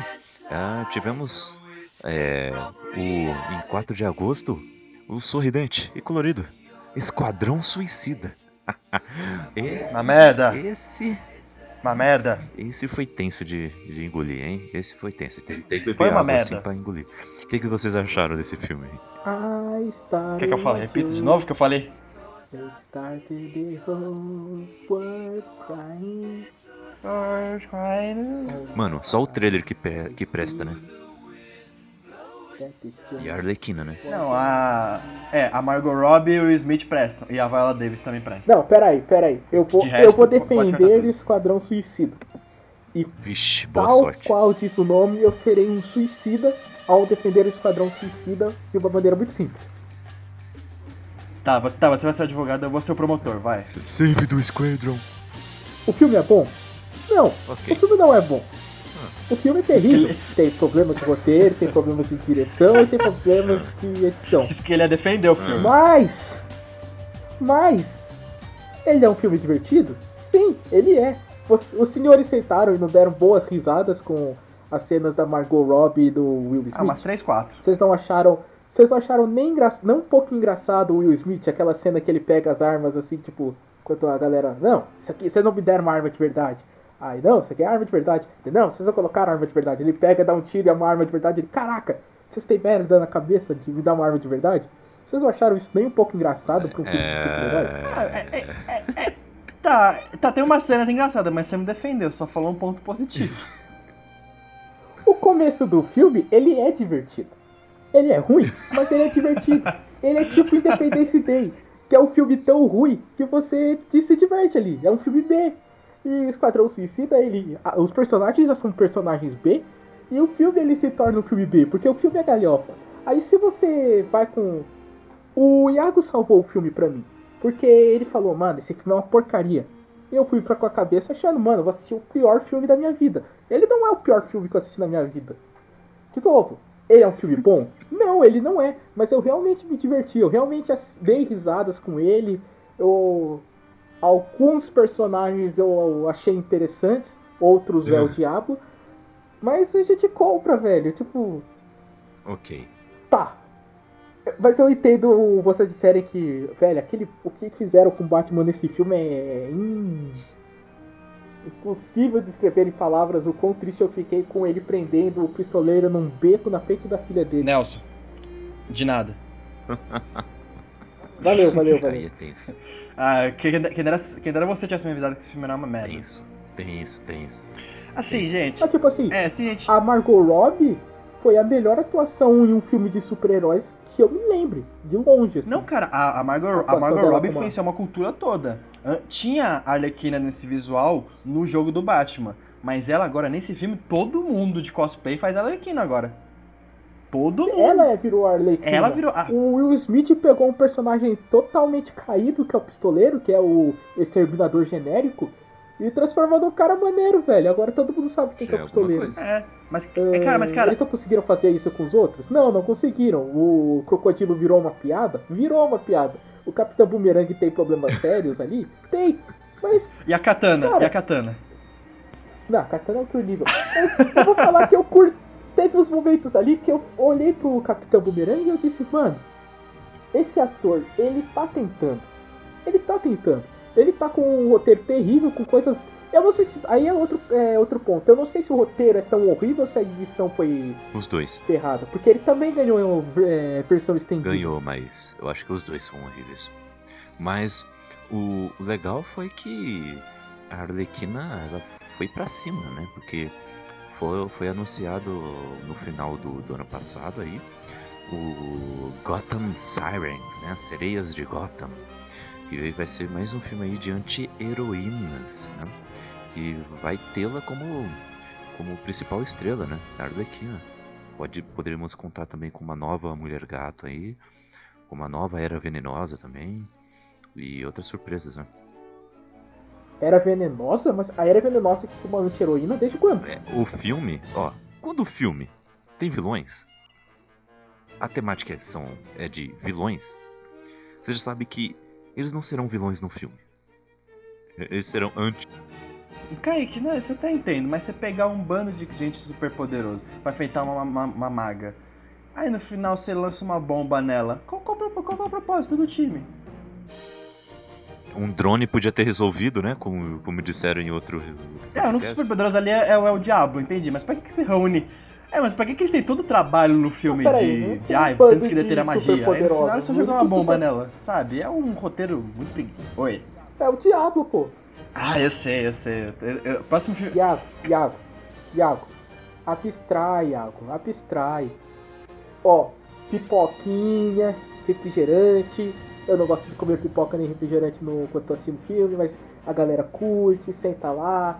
Aí você escuta tocar Bad Moon Rising. aí Eminem toca, tocar, Creedence, é, Creedence, Cre- é, Stones, Revival Aí também. você escuta tocar. O que, que mais toca nesse filme? Toca música pra caramba esse filme. Olha só, é, você vai. Pelo menos as músicas, elas vão ser cortadas de maneira tosca, elas foram editadas de maneira tosca. Foram! Mas as músicas são boas, cara. Não tem como você escutar é, Paint to Black e não se divertir. I see your angel and I want to paint it black. Ó, olha só, eu vou fazer algumas perguntas pra vocês. Vocês me respondem é, objetivamente, ok? Ó, primeira, primeira pergunta: Esquadrão Suicida ou Caça-Fantasmas? Ah, por mais que eu não tenha. Objetivo. Caça-fantasmas, caça-fantasmas. Caça-Fantasmas. Sim, Caça-fantasmas. Caça-fantasmas. Esquadrão Suicida ou X-Men Origins Wolverine? Ah, Esquadrão ah, Suicida. suicida. Esquadrão Esquadrão suicida. Suicida. Esquadrão Suicida, Suicida ou Lanterna Verde? Esquadrão Suicida. Suicida. Esquadrão suicida. Esquadrão Suicida. Ó, mais uma. Esquadrão Suicida ou Quarteto Fantástico. Esquadrão Esquadrão Suicida, Suicida. você só provou meu ponto. Cara, Margot Robbie, Will Smith e Viola Davis já valem pelo menos metade, do- metade dos pontos ali. Então, Foi pronto, o filme já tem cinco, É. olha aí, já é um filme medíocre no mínimo. quatro. Se tivesse aparecido mais, eu daria mais ponto. Mas você disse que conseguiu valer metade dos pontos, porra. Metade de 10 é 5. Beleza, então. Já sabemos o nível. Pra quem ainda não assistiu.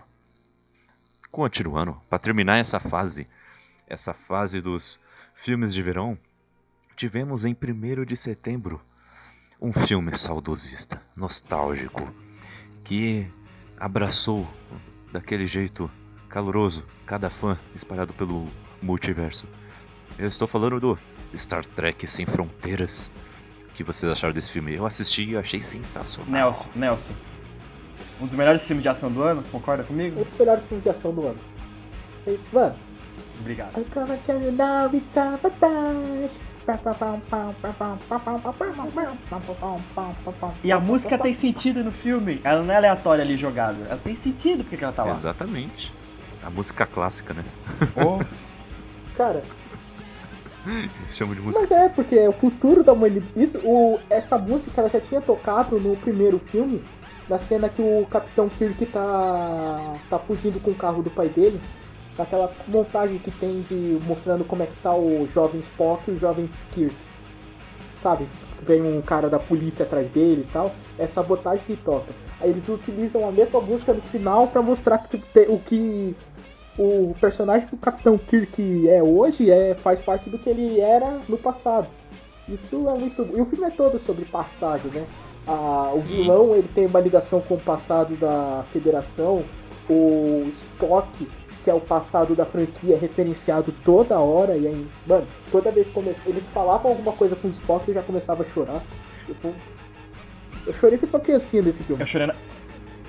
Eu, chorei na foto. Na, na foto eu não aguentei. Na, na foto foi Ah, na cena que ele tá conversando com o Scott eh, lá no.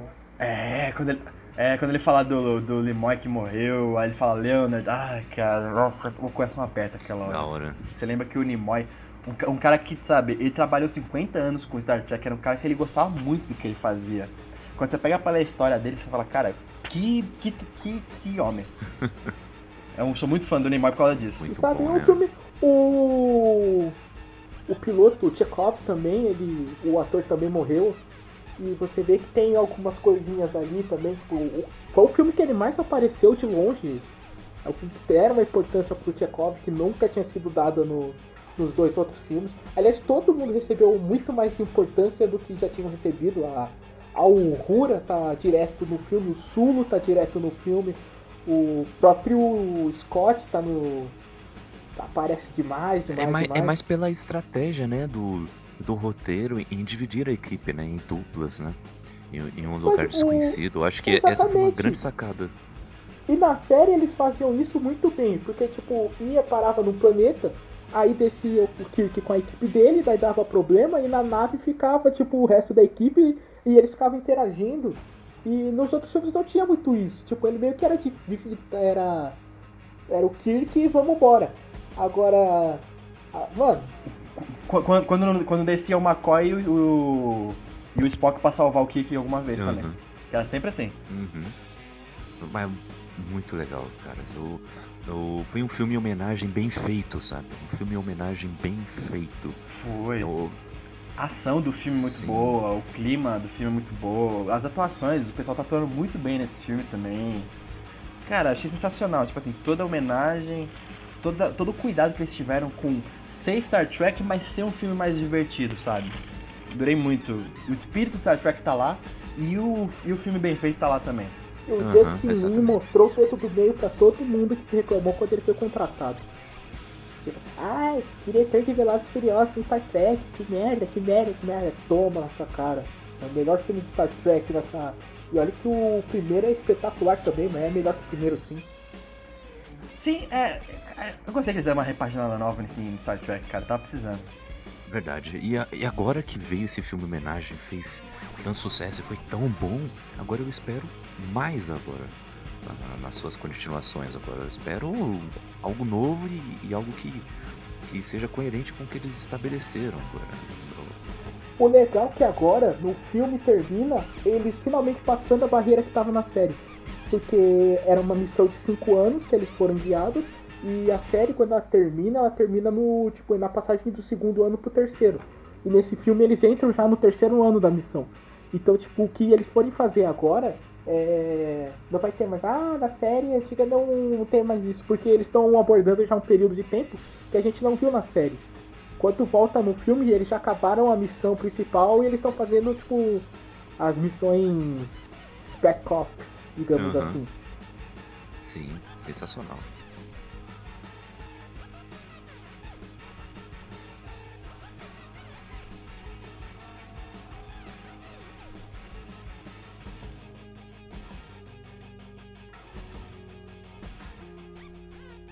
O fim de ano chegou com mais blockbusters e, e alguns alguns querendo ser candidatos ao Oscar de 2017.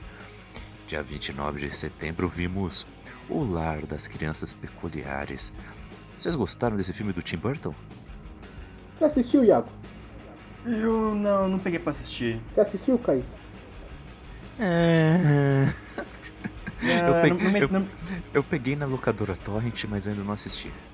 Cara, eu Me deu, vontade de, me deu vontade de ler o livro, não. O filme não. O filme não deu vontade, não. eu coloquei o porque Burton- é Tim Burton, sabe? E Tim Burton, querendo ou não, a gente quer ver. Porque ele é um diretor. Ele não é meu diretor favorito, mas ele foi um diretor importante pra Hollywood. Dói ver ele errando tanto assim, cara. O começo do filme é amador. O. Fala... Eu, eu vi uma crítica falando que ele tá muito sem vontade pra fazer o filme. Tá tipo só por fazer, sabe? Eu não sei se é sem vontade, cara. Eu acho que é. Tipo, quando ele vai fazer as coisas que ele gosta, tem uma sequência que é em. Que é em é, stop motion, que é maravilhosa, cara. Não é maravilhosa, tipo, meu Deus, que stop motion perfeita. Tipo, você vê que faz sentido com a cena, ser em stop motion, e você sabe que é o cara fazendo um ódio ali ao a história do cinema. A gente sabe que ele é um cara que curte a história do cinema, que ele gosta de trabalhar com stop motion. E você vê um filme desse, você quer que o filme seja bom, sabe? É um filme de ação que não é de super-herói, mas tem um pouco dessa pegada. Ah, você tem a Eva Green, que é sempre bom ver em tela. Ah, entendam como quiserem. Você tem o Samuel L. Jackson. Cara, tem uma cena com o Samuel L. Jackson que é assustadora, que é tipo, eles estão num banquete assim. Eu não vou falar, ah, sei lá, vocês vão que. É que a gente já tá em novembro, eu não vou falar spoiler de filme de setembro. Mas tem uma cena com o Samuel. Jackson que é assustadora, cara. Você assiste assim, você fala, mano, isso não é um filme pra criança, sabe? Daí você vê que o cara se soltou, ele faz direito. Mas as cenas que tem que ter desenvolvimento de personagem, tem que explicar o lugar de, dos personagens no mundo, aonde que eles se encaixam naquele universo, é, é terrível. E a roteirista também é muito boa, cara. É a roteirista que fez o Kingsman. E não anda o filme. É tipo o contrário de Kingsman. Kingsman é tipo, ah, o filme não para um segundo, assim, tipo, é desenvolvimento, porradaria, desenvolvimento, porradaria. Esse aqui, tipo, tem hora que ele para, assim, o final é de chorar de, de tristeza. Putz. Aí é tenso, aí é tenso.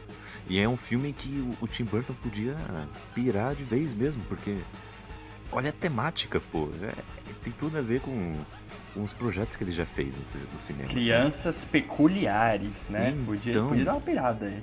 É verdade, né? Afiado. E tem um tom um pouco mais gótico assim também, né? Então, cara, o design de personagens desse filme é inacreditável. Todos os personagens, assim, com questão de design, a direção de arte é inacreditável, quão bonito que ela é. Só que na a cena que é a cena normal, que você deveria se. Mano, eu, eu, eu dou graças a Deus que o Asa Butterfield não virou Peter Parker, cara. Que esse moleque não dá. Tá ruim, tá ruim atuando? Nossa, velho, é terrível. Tipo, você não. Ele não passa, não passa emoção quando ele tem que passar emoção, não passa. Tem uma hora lá que ele vira o herói do filme. Isso não é spoiler, porque ele é o personagem principal, então uma hora ele vai virar o herói.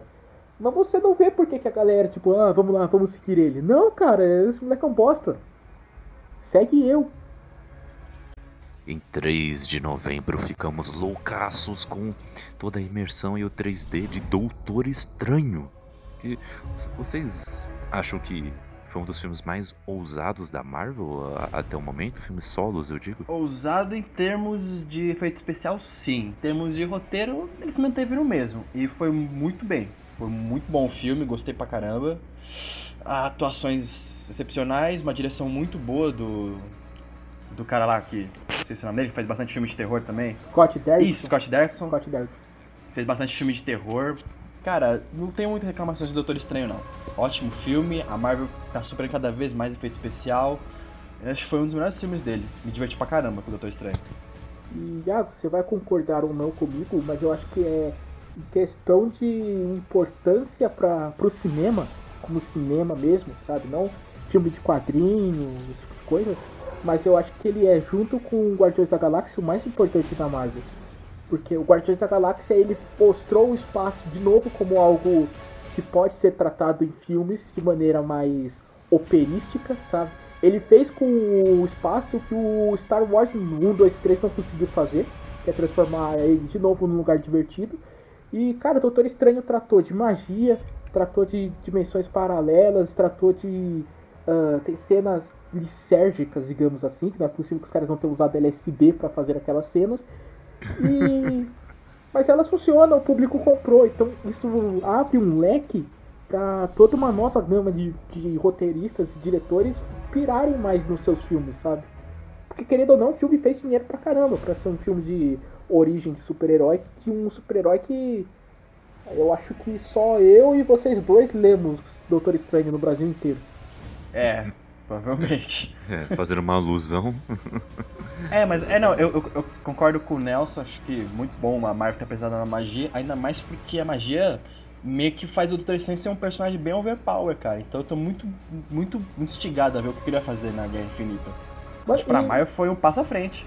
E Foi. tipo, o, recentemente o grande mago que a gente tinha era o universo do Harry Potter. Tipo, a magia é Harry Potter. Cara, eles transformaram a magia do Harry Potter agora é tipo o estalinho de São João, sabe? Tipo, ah, seu foi, né? criança, o que, que você tá fazendo com essa bombinha, criança?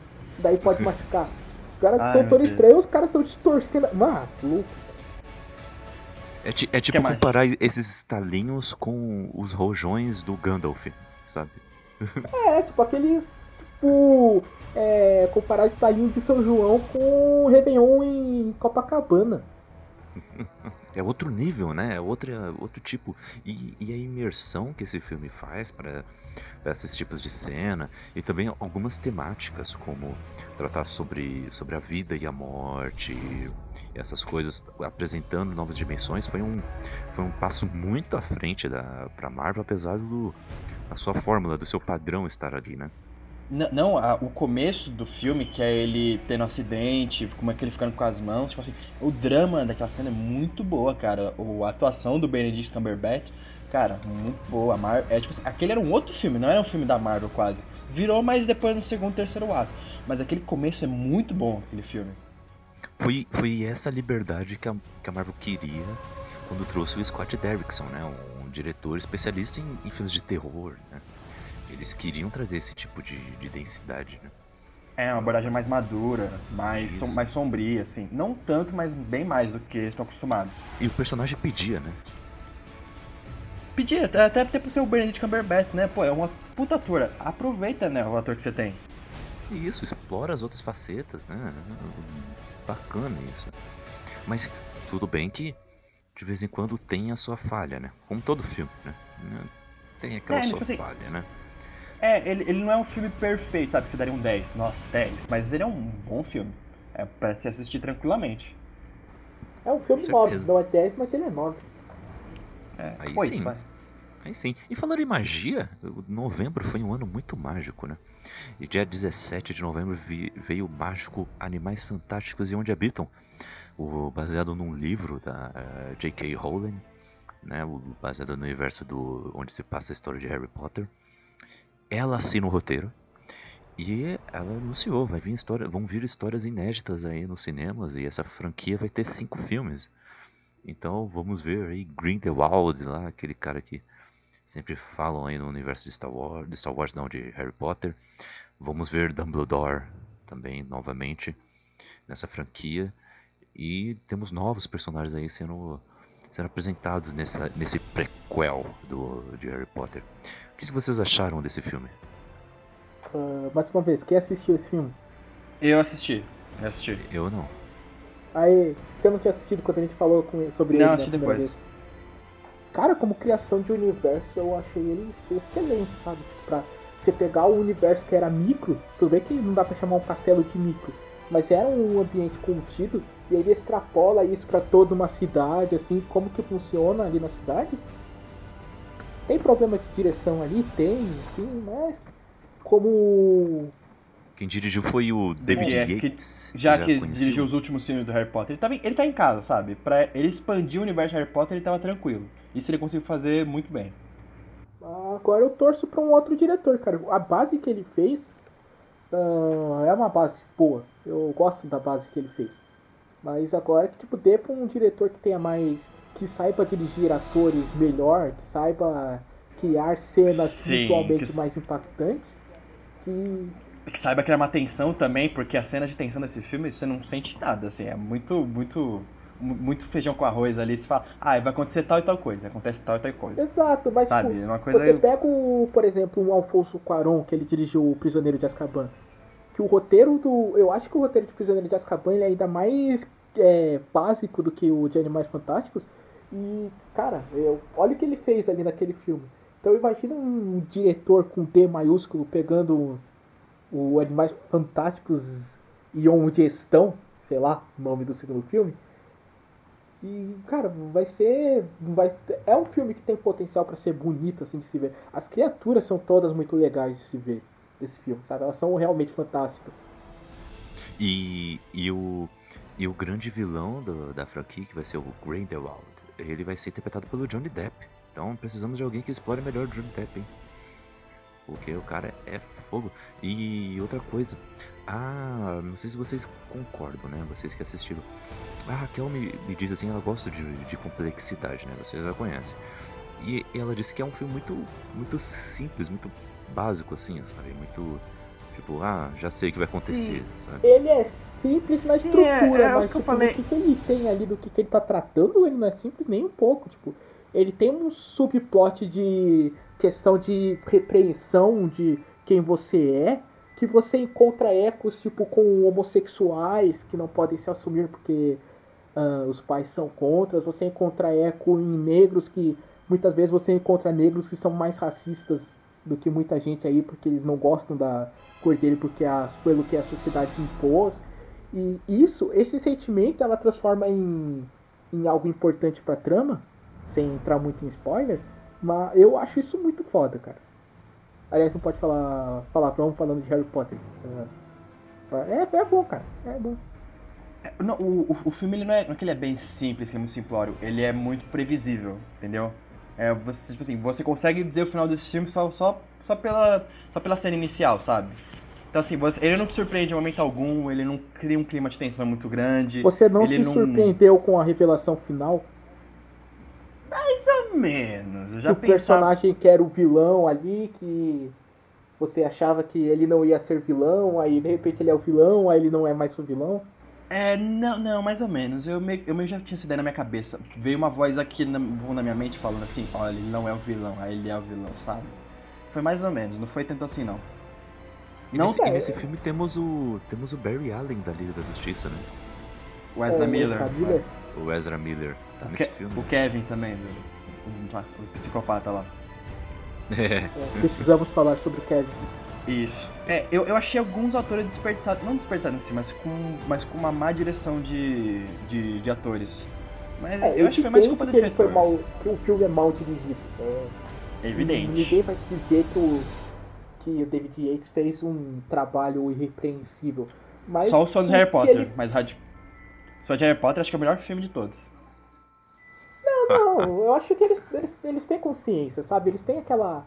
Nem a gente, querendo ou não, nós somos fãs de Star Wars. A gente vai estar torcendo lá pra chegar melhor, é, indicado de melhor filme, Rogue One. Não vai ser, cara, não vai ser. Mas a gente vai, a gente como fã, a gente vai estar torcendo lá.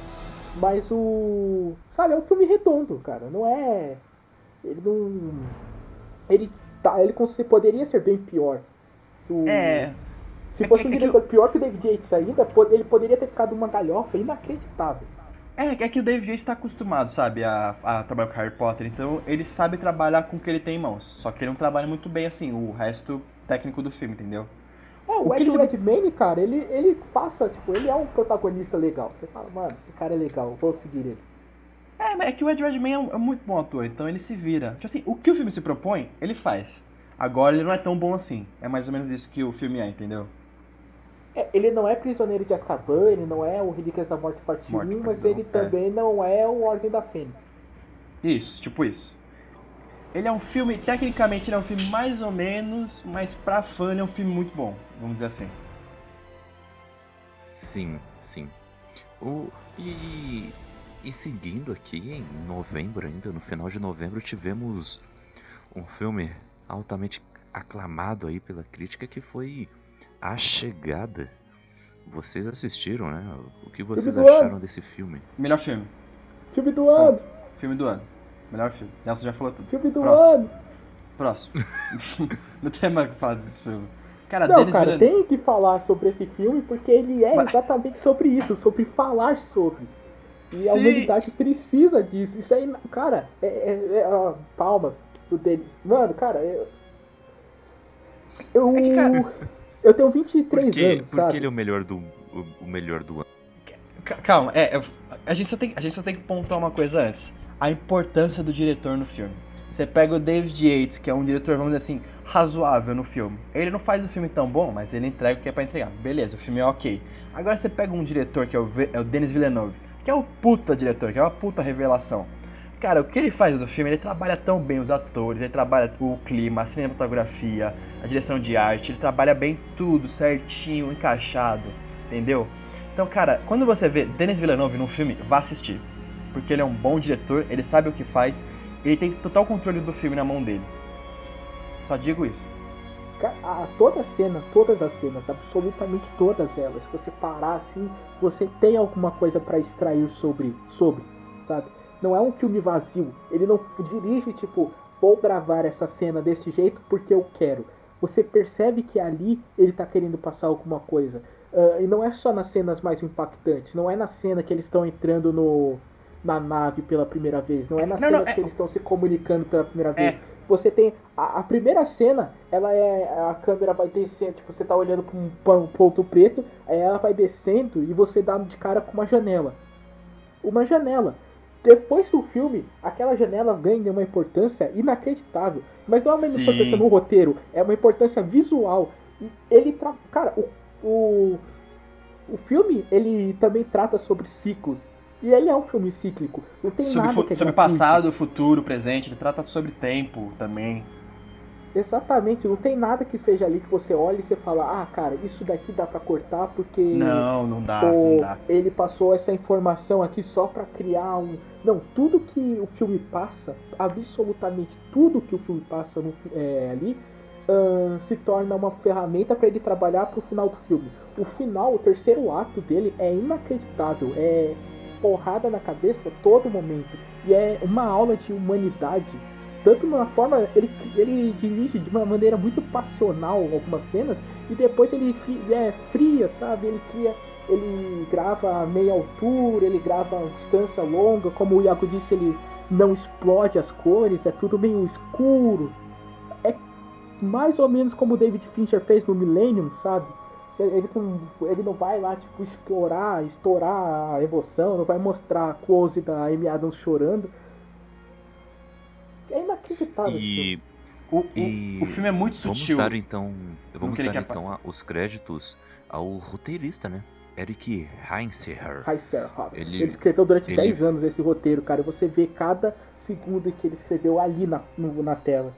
Sim, cara. Ele escreveu, ele escreveu Lights Out que saiu esse ano também, aquele do, do velhinho na casa cego. Menção honrosa. Não, esse é, esse é Don't, Don't. Light, Lights Out é outro filme. Lights Out é o quando as luzes se apagam. Isso, que tem É, a, tem a isso, isso, entidade isso, no isso. escuro lá, o, ve- o velhinho perseguindo os caras é Don't Breathe. Também é um ótimo Ah, é filme. um tá. filme Menção que não dava nada, mas ele é divertido. É, o Lights Out. E o Don't Então. Breathe, o Don't Breathe é um bom filme. Recomendo.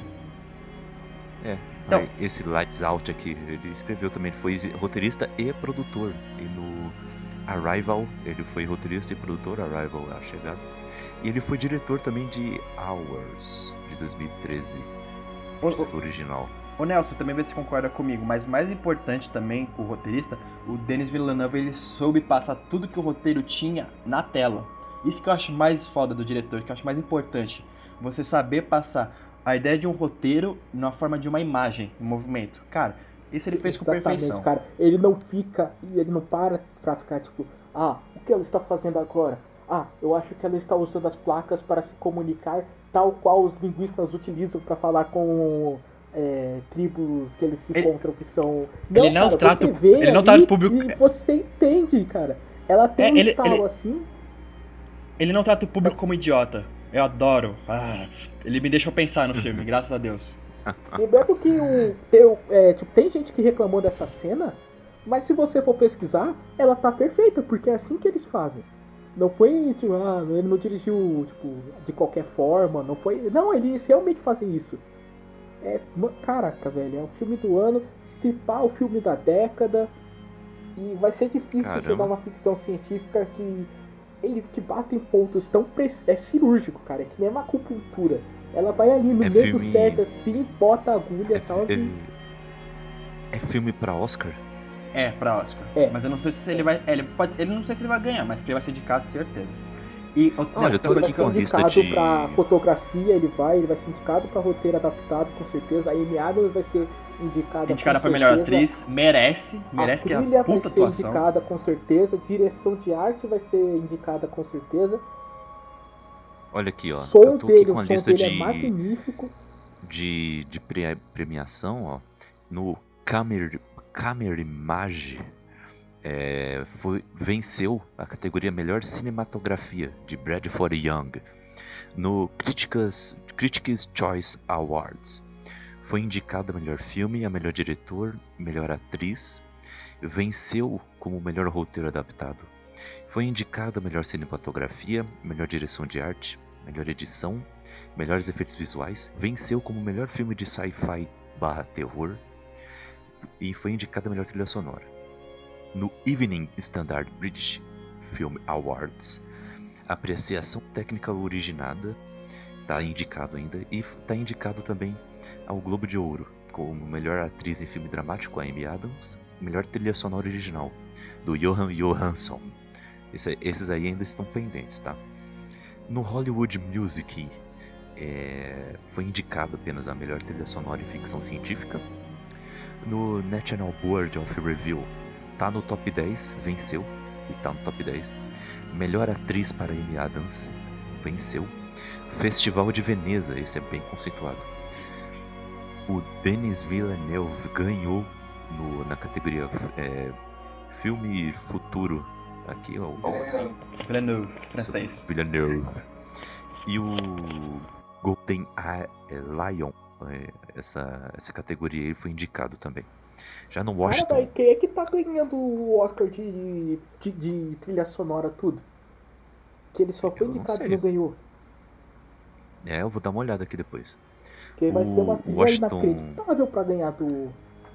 Então, pra você ver, eu vou, tá, vou até dar uma, uma olhada aqui no Critics Ne- Nelson, Choice Awards. ainda bem que você falou também. Não só a cinematografia, mas a música também traz atenção do filme. Aquele negócio do inesperado que eles não do cara. Som, a forma que ele trabalha o som nesse filme, tipo, tanta questão de como você escuta as pessoas conversando, como você escuta os, os aliens, como você escuta ferramentas humanas trabalhando, ela tem uma importância no filme. E, cara, a trilha dele é inacreditável. Ah, cara, e outra coisa que eu amei que ele fez nesse filme, que eu bati palma, ele não deu foco pros alienígenas, sabe? Eles estão ali pra passar uma mensagem, mas o foco é a humanidade. Tanto que ele não- quase não mostra alienígena. Ele só mostra bem pouco deles. E, cara, eu achei isso. Se fosse qualquer outro diretor, ia mostrar lá os ET com os tentáculos, ia mostrar que eles são gigantes, ia mostrar eles interagindo com o ser humano, sabe? Ainda bem que, cara, ele é um diretor muito sutil. Ele não trata o público como sendo um público idiota. Ele passa as coisas assim na minúcia, que você pega assim, sabe? E você vê, tanto ele é um cara sutil, como o primeiro trailer de Blade Runner é a coisa mais sutil que eu já vi na minha vida, cara. E não tem explosão, não tem correria, não tem gente gritando, não tem nave pegando fogo, tem nada, cara. É um cara andando, uma conversa com o Harrison Ford ali, depois um planeta. É, um planeta, um- uma localidade desértica e tal. E, cara, é lindo, velho. É lindo.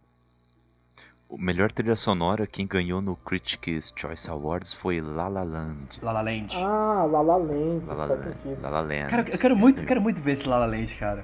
Eu, eu, eu geralmente gosto de É, musical. E tá, é, e tá todo mundo falando bem desse musical, cara. Até o Tom Hanks falou que é o melhor filme. Que eu preciso muito ver esse filme. Vamos ver. Mas, continuando aqui, temos em dezembro, finalizando, um do- dos melhores filmes também, viu? Pelo menos desse ano, mas eu, eu- eu- é um dos melhores filmes sim, viu? Rogue One, uma história Star Wars. Emocionou, arrepiou todos os pelos do corpo. Sensacional esse filme. Mas, o que, que vocês acharam desse filme? Analisando um pouco mais friamente hoje. Olha, a, muita, a gente é muito levado pelo nosso amor incondicional de Star Wars. Mas se for analisar esse filme como filme, ele tem algumas. Ele tem algumas ressalvas, ele tem alguns pontos negativos. Mas como filme de Star Wars, ele é muito bom. Agora, como filme, filme mesmo, ele é um pouquinho capenga. Conte-me mais sobre os defeitos dele. Vamos ver se a gente concorda. É, conte-me mais. Cara, você uma coisa que eu achei- capenga assim? Mas achei que eu achei, coisa que eu achei muito capenga, pelo menos, muito, pelo menos um defeito que eu não gostei no filme, foi os personagens. Tirando o Venho. cara. Não, não, calma, calma. Tirando o Venho, o Cego ali e a Lin, eu não conheço muito sobre os outros personagens, entendeu? Então eu não consegui criar uma Não, ligação, cara. nem um laço com nenhum, nenhum deles.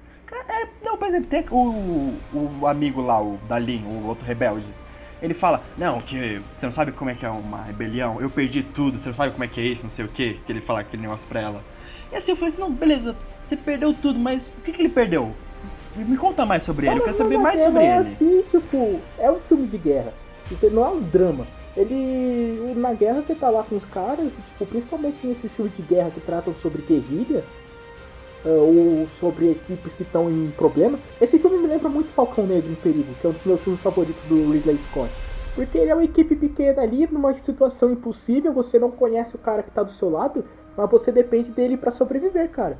E ali, tipo, ele falou, mano, para de frescura, a gente vai fazer essa porra dessa missão, você não vem querer dar lição de moral, porque eu já sofri, já me ferrei. Você não vai perguntar pro cara, ah, é mesmo? O que, que você perdeu então? Aí começa a tocar uma, um pianinho assim, aí ele abaixa a cabeça, ele fala, ah, quando eu tinha 12 anos, meu pai, ele era um piloto, ele morreu nas guerras cônicas. Não, cara, você tá ali não é isso, não é. Esse não é o tipo de filme pra fazer essa, essa coisa.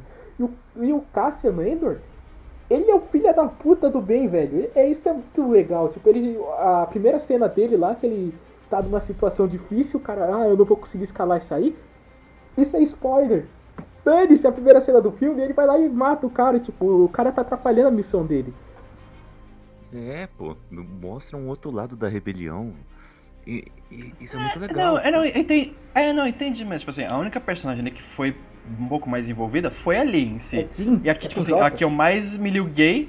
É, então, e a, e a que eu mais me liguei e a que eu mais me importei, assim. Porque o resto do, do elenco lá, tirando o Donnie, o velho cego, puta, nem aí, pra nenhum deles. Eles morreram e ficaram na mesma.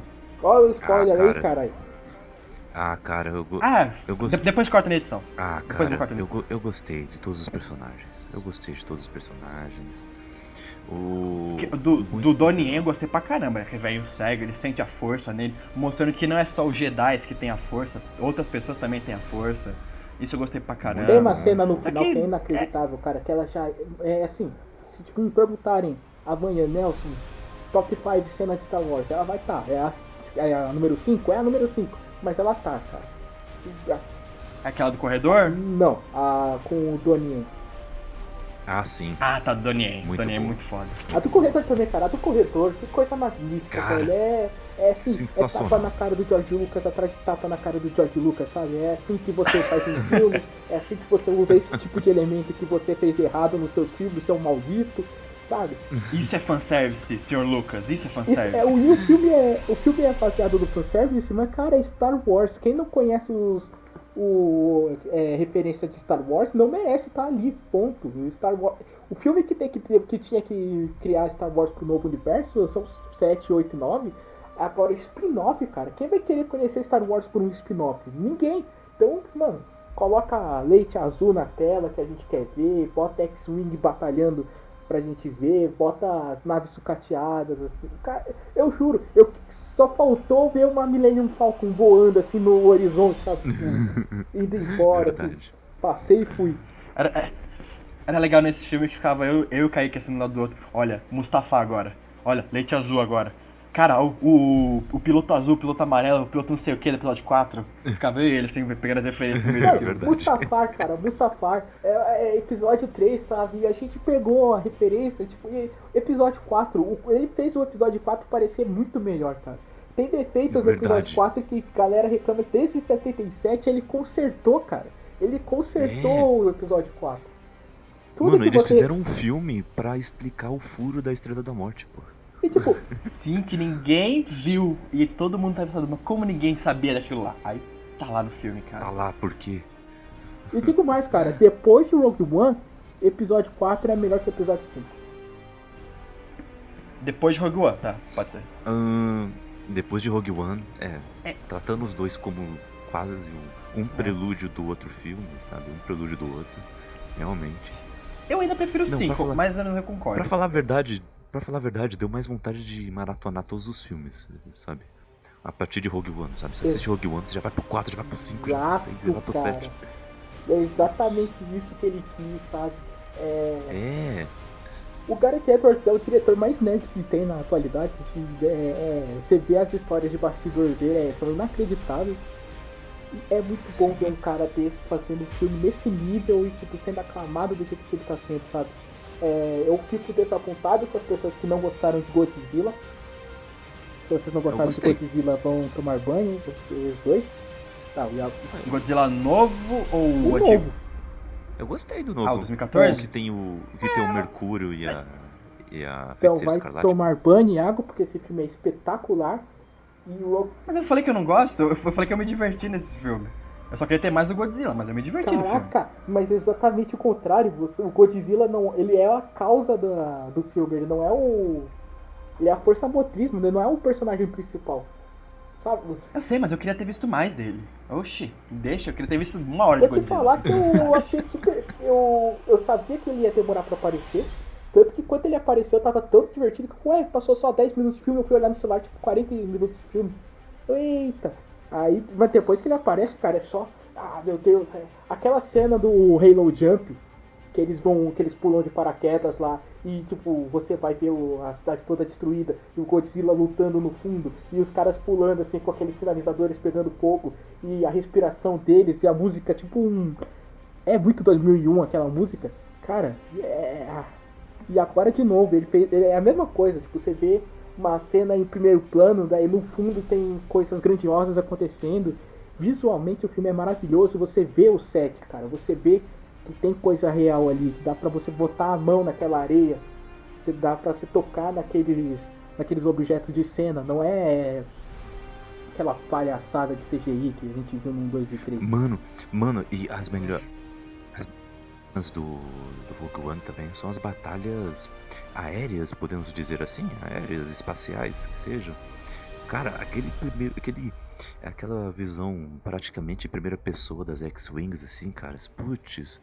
O, eu já contei pra vocês, né, que quando eu era criança, o meu sonho de profissão era ser piloto de X-Wing, né? Eu voltei a ter esse sonho depois de assistir esse filme, né?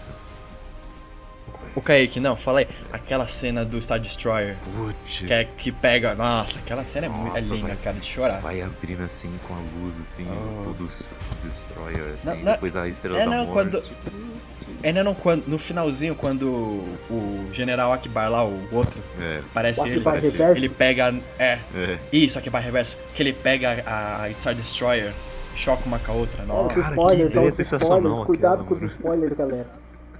Ah, Tudo bem, pode. Põe, o- põe o pi na minha boca, eu quero falar dessa merda. Eu- Que cena foda aqui, ó. Caraca, Ah, que e outra coisa, a gente tá falando de efeito especial e alguns personagens que voltaram a ser jovens. Ou estavam no Eu filme e já não estão tipo, mais. foi importante pra história, principalmente o segundo personagem. Tipo, é importante, é emocionante, mas eu achei muito mal feito, cara. Você compara com É. o Tony Stark no Guerra Civil, é, é, tipo, a diferença é muito grande, sabe? É, eu achei o Moff Tarkin bem, bem falsinho também. Mesmo com o óculos 3D, às vezes eu tirava e via ele bem, bem saindo da tela, assim, sabe? Ah, sei lá, caras, eu, como eu comentei com vocês já, eu, eu gostei até do Tarkin, viu? Não achei tão, um cara tão ruim assim não, viu? Não achei os Não, efeitos tão os ruins efeitos não assim são nele. tão ruins. Não O que são a tão gente tá ruins. discutindo aqui é o Moff Tarkin e a segunda personagem que aparece assim, que é uma tecnologia que a gente sabe que é complicadíssima de se fazer. Ele é o ponto fraco do filme, foi o que não foi tão bem feito. É que, que a Em gente já, que a já comparação com o que a com gente melhores, já né? É, então. É, mas beleza então. Galera, agora vamos para o nosso momento final. Tan, tan, tan, tan. Momento de suspense.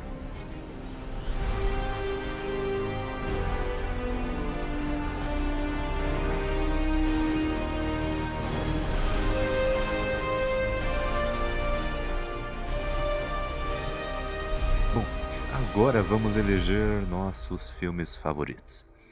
E aqui vamos fazer uma lista de, de cinco melhores filmes de 2016. Para elegermos o melhor. Como vamos fazer isso? Vai ser um sistema básico de pontuação. O quinto lugar de cada, de cada top, top 5 aqui, receberá 10 pontos, o quarto 20, o terceiro 30, o segundo 40 e o primeiro 50 pontos. Vamos somar os pontos de cada, cada ranking aqui desse, de nós três. E o grande vencedor aí será ele levará, levará os nossos parabéns aqui. levará o nosso título de melhor filme de 2016 pelo nosso podcast. Bom, seguindo aí, eu vou começar com o meu quinto lugar, ok? E a gente vai passando assim, tá? Eu vou, vamos passando um para cada um e vamos indo até o nosso primeiro lugar. O meu quinto lugar vai para Creed, Nascido para Lutar. Eu gostei demais, mas meus outros eu gostei mais de outros quatro filmes. Só por isso que ele está em quinto. Mas eu gostei muito dele e é fácil você esquecer dele no, porque que ele foi que ele veio em 2016, porque ele foi logo no começo do ano, né? E, e não fez tanto barulho como outros filmes nerds, né? Que a gente acompanha tanto. Mas eu gostei muito do Creed. Iago, qual é o seu quinto lugar? Meu quinto lugar. Não me batam, mas vai ficar com Rogue One, Star Wars. Boa, cara. Não, ele tá no meu top 5 do ano, tá bom? É que eu gostei mais de outros filmes. Esse filme ele, foi, ele teve um, um fanservice muito bom, cara. Eu gostei muito do filme. Mas, assim, eu gostei mais de outros. É opinião, opinião pessoal minha. O Kaique vai querer me bater, cara, porque o Rogue One não tá nem na minha lista. Pô, Nelson. Que. Não, não, não mas o, o, Star, Star Wars é um filme bom. A gente não tá, a gente não tá falando, esse é um filme muito bom. Só que, tipo, teve filmes no ano que, tipo, realmente. É... A gente gostou mais. Exatamente. Esse, esse ano foi ótimo. Foi, assim, foi em relação de filme, foi muito bom. Contando com os filmes de janeiro que, estre... que chegaram no Oscar. Que eu não sei se o que vocês acham, mas o Oscar desse ano, o que foi apresentado nesse ano, 2016, foi um dos melhores que dos últimos tempos, cara. A lista em si, você não vê nenhum filme ali que tipo sai do. que você assiste e você fica com gosto ruim, sabe? Não é que nem anos anteriores que teve Nebraska, que é um filme ruim, você teve Cavalo de Guerra, que é um filme ruim, você teve Avatar na lista, que é. Não é um filme ruim, mas tipo, não é filme pra estar na lista de melhor filme do ano. Você teve Shakespeare apaixonado. Aí é bem lá atrás mesmo. Ah, é Se quiser voltar mais, teve Gandhi, cara. Gandhi, que filme chato. Ah, Mas e qual é o seu quinto lugar, Nelson? Meu quinto lugar vai pro filme que emocionalmente foi o que mais me deixou abalado. que Foi Star Trek Sem, Sem Fronteiras. Olha aí. Star Trek Sem Fronteiras. Olha, ele tá aqui no meu top, viu? Só vou dar Ele esse também spoiler. tá. Só vou Então- dar esse spoiler. Só, só isso, viu? então, Kaique, qual seria o seu quarto lugar? Bom. Não é Star Trek. É Deadpool. Foi, um filme que mais surpreendeu e, e a comédia dele aí foi que, que ele que, que ele traz é, é hilariante assim ele, ele entrega o que, que prometeu e, e por isso já ganha muitos pontos foi marcante de certo modo e eu sei lá eu- eu- foi um filme que se eu tivesse dinheiro eu teria assistido no cinema mais umas três vezes cara Putz. mas é isso aí é Deadpool pra mim o quarto lugar e pra você Iaco Pra mim, cara, fica Star Trek Sem Fronteiras. Eu adorei aquele filme, nossa, como eu gostei, chorei, me emocionei, pulei. Acho que eu acho que ainda pulei mais que Star Wars. E eu acho assim, ouso dizer que como Star Wars ainda não tá muito engatado, tá só no episódio 7 por enquanto, Star Trek Uhum. tá indo na frente. Tá muito bem como ficção científica, sensacional, aventura, ação, tudo. Adorei o filme. aí sim e você Nelson O meu quarto colocado na minha lista foi por motivos que, acho que de coração, ele foi o que eu mais me diverti no cinema, mas como um filme, ele ficou um pouco atrás dos outros indicados, que foi Mogli, o Menino Lobo. Aí sim. Um, um representante da Disney aqui. Você achou Mogli melhor do que Rogue One? Eu achei Mogli melhor que Rogue One. O que não faz Rogue One ser um filme ruim. Rogue One tava na lista, ah, quando eu tava montando, tinha sete filmes.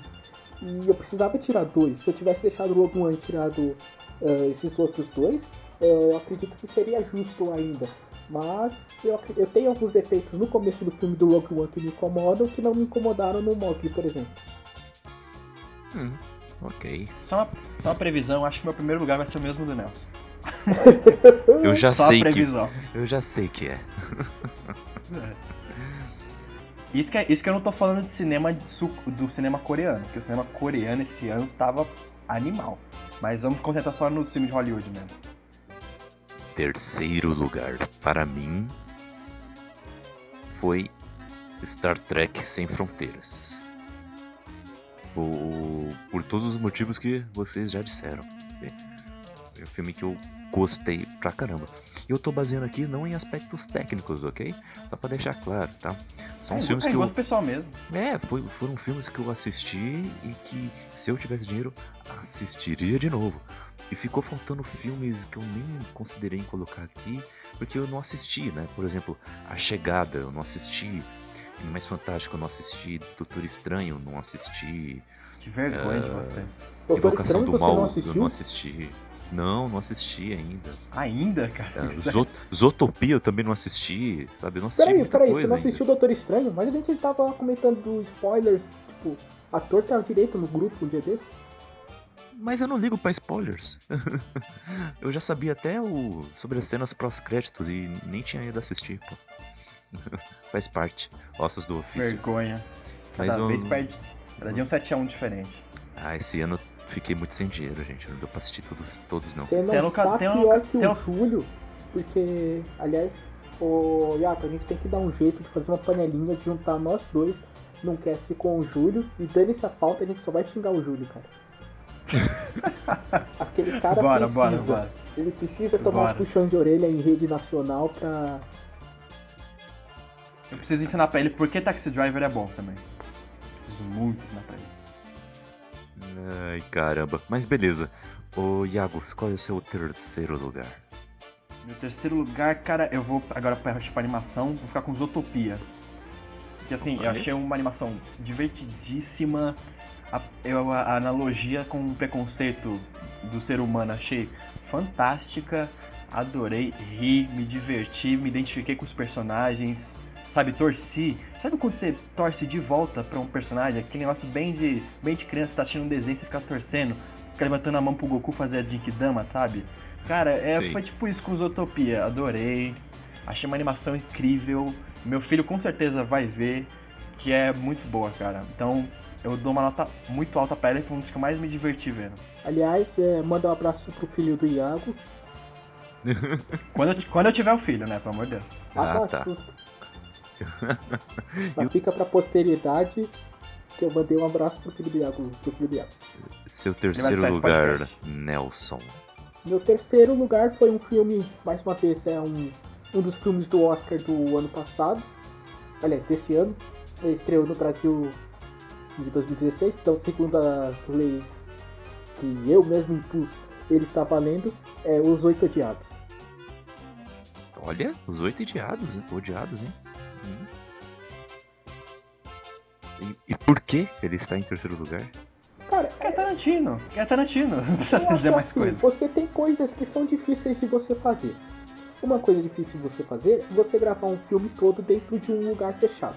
Isso é difícil de você fazer. Porque as, ou, a- os ângulos vão ficar manjados, a plateia vai ficar enxateada, não sei o que. É difícil você fazer isso. Uma outra coisa que é difícil você fazer é você gravar em um lugar fechado com uma, uma lente gigantesca. O Tarantino fez essa putaria. Ele gravou com uma lente inacreditavelmente aberta dentro de um lugar fechado e você vê quase todo mundo, toda hora do filme. E é um filme de suspense. Cara, é de você ficar preocupado até o último segundo do filme que meio que vai morrer, cara. É muito. É um Tarantino. ah, não é um Tarantino tão afiado quanto ele tava em Bastardos Inglórios ou em Pulp Fiction, mas é Tarantino, cara.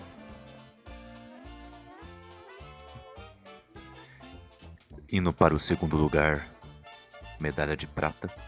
Um filme, é, é- é um filme que eu gostei pra caramba, que tem personagens que eu eu me identifico, que eu gosto pra caramba também. E e assim, é um filme que eu iria assistir novamente no cinema direto, sabe? Direto assim. tranquilo. E muita gente vai discordar de mim e vai achar, vai achar que tô falando besteira. Mas pra mim foi Guerra Civil. Pra mim tá em segundo lugar dos filmes que eu assisti. Eu assistiria várias vezes no cinema, tranquilo. E, e, de novo, eu sei que é filme pipoca, que é- tem filme melhor, mas Ah, não, você é se gosto, sabe? Você É honesto, cara. É sua lista. você- pô, se- divertiu? Você se divertiu no filme? Diverti pra caramba, eu gostei pra caramba do, do roteiro, sabe? Ah, Então, Eu então sei- vão eu dando, sei que então dando tem- esses outros. Você se divertiu? Que bom. Ah, eu, eu só me falar que senti o sétimo incomodado. nome, o sétimo nome da minha lista era Doutor Estranho, cara. Olha aí. É que assim, eu me senti incomodado às vezes com, com um CGI que não sei por que eles erraram tanto em algumas cenas, assim, incomodam é em cena que não deveria ter esse incômodo, porque é uma cena que, que traz um, um- um drama muito forte, que traz uma, uma virada importante. Isso incomoda e ao mesmo tempo tem CGI muito bem feito, como o próprio o, o Donald Jr. mais novo, por exemplo, né? Então, mas por causa de todo o roteiro, todo é, seguindo é, toda a construção de, de outros fatores, foi o filme que eu gostei mais, assim, desses outros filmes, assim, que eu assisti esse ano. Achei sensacional, assim. Eu assistiria de novo nos cinemas. Mas agora eu vou pro Nelson antes. Nelson, diga só qual é o seu segundo lugar. Meu segundo lugar foi o filme que ah, também está no Oscar do ano passado. Ele não está na nossa lista de relembrados, mas é um filme com um roteiro inacreditável, com uma direção impecável, que é A Grande Aposta. Ah, ótimo filme. Esqueci de fazer menção rosa nesse. Cara, que filme maravilhoso, cara. Que o Kaique não assistiu, porque o Kaique não assiste. Tem no Netflix. Ah, tem, tem na Netflix? Então vou assistir. Kaique tem a Margot Robbie na banheira. Pelo amor de Deus, vê esse filme. Não tem Ok, desculpa. Ok, ok, vou assistir. Tomara Cara, que a Raquel não é- escute. E Ah. assiste, mas assiste pronto pra pausar e entender o que tá acontecendo, cara. Porque ele é. Ele não tem medo de ser. de mandar chavão econômico na tua cara. Aí ele para uma hora e diz, é, você não tá entendendo? Tudo bem, cara, não é pra entender isso. Vambora com o filme. Isso, caraca, velho. É, é Adam McKay, sabe? Ele co-escreveu o roteiro do Homem-Formiga. Ele é um cara que era super criticado por filmes mais é, engraçadinhos que ele fez. É uma comédia sim, mas é, é inacreditável. Fechou, da hora. Bacana então. E o Iago, qual é o seu segundo lugar? Eu. Cara, meu segundo lugar é Creed, Nascido pra Lutar. Porque não tem jeito, eu sou muito, mas muito fã do rock e do Stallone. Fã, fanboy Cara. do, do rock, falo mesmo. Eu sou, eu sou fanboy, cara. Eu, eu já maratonei os seis filmes não sei quantas vezes, tá ligado? Pô, no, assistindo o Creed eu fiquei dando soquinho assim, sabe? Na cadeira, que, imitando ele. Eu fiquei, na hora de fazer, ele tá treinando, eu fiquei fazendo jogo de pés assim na cadeira. Quando ele falou da Adrian, chorei. Quando ele, quando ele, vem, quando ele perdeu a luta, cara, eu vibrei. Puta, adorei aquele filme, sabe? Eu me senti realizado naquele, vendo aquele filme. Eu, eu, eu nunca consegui ver um rock, rock balboa no, no cinema, dos seis que tiveram. Que até eu nasci em 94. e O, o único que daria pra eu ver é o Rock Balboa 6, 2006, mas mesmo assim não consegui ver. E quando eu, cara, quando eu vi lá o Stallone fazendo rock no cinema, foi uma reação tão grande pra mim, foi uma reação tão grande. Quase chorei. Foi tipo eu assistindo o, o episódio 7 ano passado, que nunca tinha visto Star Wars nos cinemas antes. É, foi tipo Eu assisti isso. O episódio Só que- 7. É, cara, foi tipo isso. Foi tipo ver. É, já tem no, tem no trailer ver o Vader no cinema também. Foi quase a mesma sensação, sabe? Nossa, eu, vi- eu, eu vi lá o cara, Stallone velho, sabe? Toda aquela carreira dramática, todo aquele negócio que eu assisti. Puta, chorei, vibrei, emocionei, fiz tudo no cinema com esse filme. Adorei, fantástico. Aí sim, aí sim. Creed. E agora vamos para o primeiríssimo lugar. Ok? Eu já sei qual é o do Iago do Nelson já. Eu- eu- já, já sei. Que Porém, difícil. eu vou, eu vou contrariá-los, entendeu? Não tô indo, eu não tô pensando de forma acalorada porque eu acabei de assistir ou, ou porque eu sou fã da, da saga, mas É, é porque você não viu o nosso primeiro lugar, sabe qual é disso? né, eu acho que mesmo se tivesse assistido, a minha escolha seria a mesma. Ai, mas se eu tivesse visto o primeiro lugar de vocês, talvez estaria no top 3 pelo menos. Mas Rogue One tá em primeiro lugar pra mim. O filme. O filme. Caraca, que filme sensacional. né? O. O. assim, não tem palavras para descrever a se- a- o- quantas sensações que ele traz pra quem é fã e assiste no cinema. Entendeu? Pode estar com óculos de 3D sujo, pode tá, não estar assistindo em IMAX, tô nem aí. O filme é sensacional do mesmo jeito. O, o, o terceiro ato me deixou arrepiado o filme todo, pô. Eu acho que foi o primeiro filme que eu assisti no cinema e realmente me emocionei, assim, de, de escorrer lágrima. É, é, é aquele filme pra você não esquecer mais. Eu tô me emocionando aqui só de falar sobre o filme, pra vocês terem ideia. Caramba, é, é, é outra, outra coisa. São coisas que só a cultura mesmo, só a- o cinema pode trazer. Né? O- o- os livros, os quadrinhos trazem outras sensações de outras maneiras, mas o cinema traz de, de um jeito que é único. Essa linguagem audiovisual é, é de outra maneira, sabe? Eu- atinge o coração de outra maneira. Kaique, Kaique. E, e Quando é aparece a primeira sensacional. vez o Vader e toca a marcha imperial assim de levinho, bem lentinha. Aí eu fui caindo assim na cadeira assim. Eu, eu lembro. Cara, Foi um descendo, nerd- descendo a nerd- aguinha assim no, no tanque. Nerdgasme ali. Putz. E, e a melhor parte, pra mim, que, que me deixou nas alturas foi realmente o final, né? O final corrido, assim, apesar da parte triste de ver a. De ver a Estrada da Morte sendo usada naquela cidade e tudo mais, o plano de contingência do Tarkin, mas depois vem aquele final, com o final da, da batalha espacial que sempre arranca suspiro. Depois vem o, o Darth Vader naquela, naquela perseguição animal, que você sente medo. Um filme de terror com Darth Vader daria muito certo depois de ver aquela cena. Depois você vê, você vê aquele final, com aquela ponte. Sensacional pro episódio 4. Mano, é, é pra te deixar sem chão. É, é, é de coisa de outro universo. Ainda outro assim universo. é pior do que Esquadrão Suicida. Como assim? Você tá Como zoando. Como assim é? O- Ele, ele entendeu a piada. Não, eu, eu- eu até que entendi, mas como assim? Preferia ter visto o filme do Pelé, pra falar a verdade. Não façam isso.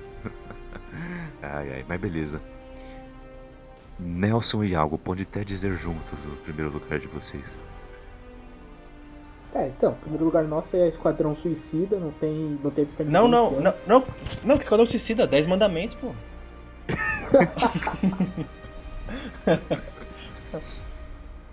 É a chegada, mas né, e- Iago? É a chegada. Porra, é, é lógico, cara. Denis Villeneuve, cara, puta revelação, ótimo diretor. Se continuar assim, vai ser um dos meus favoritos. Cara, Olha. que filme inacreditável, cara. Que, que filme inacreditável. Que filme, que, que, cara, que, que visual, que, que tudo, sabe? Até tudo. os diálogos, que tudo. Ah, que homem, meu Deus. até, até os diálogos da Amy Adams com, com o Gavião Arqueiro ali, cara, eles são tão sutis, eles têm o propósito de estar ali, sabe? Eles não estão à toa. Eles desenvolvem o personagem muito bem. Quando a cor muda, que é uma cor toda fria, toda pouco saturada, mais azulada, assim, no começo, que é pra destacar a solidão, que é pra destacar o medo do. o medo do desconhecido. Aí quando muda pra eles, que é uma coisa que eles estão se inteirando, que tá criando um amor ali, começa as cores a esquentar, começa a ter um, um amarelado, um avermelhado. Até quando mostra a filha dela depois. Cara, é, mas é uma coisa tão sutil, sabe? Ah, Que, que- que obra de arte. É, vocês querem ouvir Quer o- acrescentar alguma coisa, Nelson? Não, cara, eu- a gente falou bastante já desse filme. Todo A gente já falou tão bem, né? A gente chegou nele ali na lista, sabia que ia ser o melhor filme do ano. Ah, La La Land tem que ser inacreditável para conseguir tirar o, o Oscar desse filme. Se for apenas um filme excelente, se ele for que nem o Whiplash, ele é pior do que A Chegada. O Whiplash é um dos meus filmes favoritos que eu vi no no cinema tipo, em toda a minha vida. Meu favorito de 2015, cara que devia- deveria ter ganhado mais Oscars, não ganhou. Mas, cara, é, é um filme sobre seres humanos tratando de sobre é, e ciência, cara. Isso é a ficção científica tinha que ser isso. Não, sabe, é divertido você ver um caminhão se transformando num robô e batendo a porrada numa num jato. É, é divertido. Mas ficção científica não é isso, cara. E ficção científica também não é ficar é, 40 minutos no terceiro ato pra explicar que o personagem entendeu como se viaja no buraco negro. Não, velho. Não me venha com essa história. Essa direta foi muito boa. Ai, caramba. o G, se eu juro que tivesse aqui nesse filme, nesse programa. Cara, sinceramente, o Christopher Nolan, ele é um diretor bom? Ele é um diretor bom. Ele é um mas ele diretor tem que bom. comer muito arroz e as- com feijão pra chegar no Denis Villeneuve, cara. Cara, sem maldade, o Denis Villeneuve fez em quatro filmes o que o Christopher Nolan não fez em todos até agora. É, ele fez no Cavaleiro das Trevas. Acho que o Cavaleiro das Trevas é o, o realmente o grande filme. E Memento também. Ele fez muito, muito bem em Memento. Eu prefiro o. o caraca, o de magia lá, esqueci o nome dos mágicos. O Grande Truque. O Grande Truque também é muito bom. Mas, cara, não, é. É sutileza, cara. É sutileza que é o que falta no Nolan. O Nolan não sabe ser sutil em alguns momentos, sabe? Ô O Nelson, amor atravessa o buraco negro é o caralho. ô Nelson, É, nossa. por, por que no, no seu top 5 não tem Truque de Mestre 2, hein? Caraca, velho. Mano, que filme ridículo. Eu avisei, Nelson, vai ver Invocação do Mal 2. Ele, dá bom. Não, tem que fazer crítica, vou fazer, vou ver truque de mestre. Não, eu fui na galera, eu falei, "Ah, vocês querem o quê? Vocês querem invocação do mal ou vocês querem truque de mestre? A galera votou no que era de interesse, do que ia dar Você views. conhece? Você conhece meu gosto? Ah, pô, mas sabe, o- sabe que eu não te indico o- filme ruim?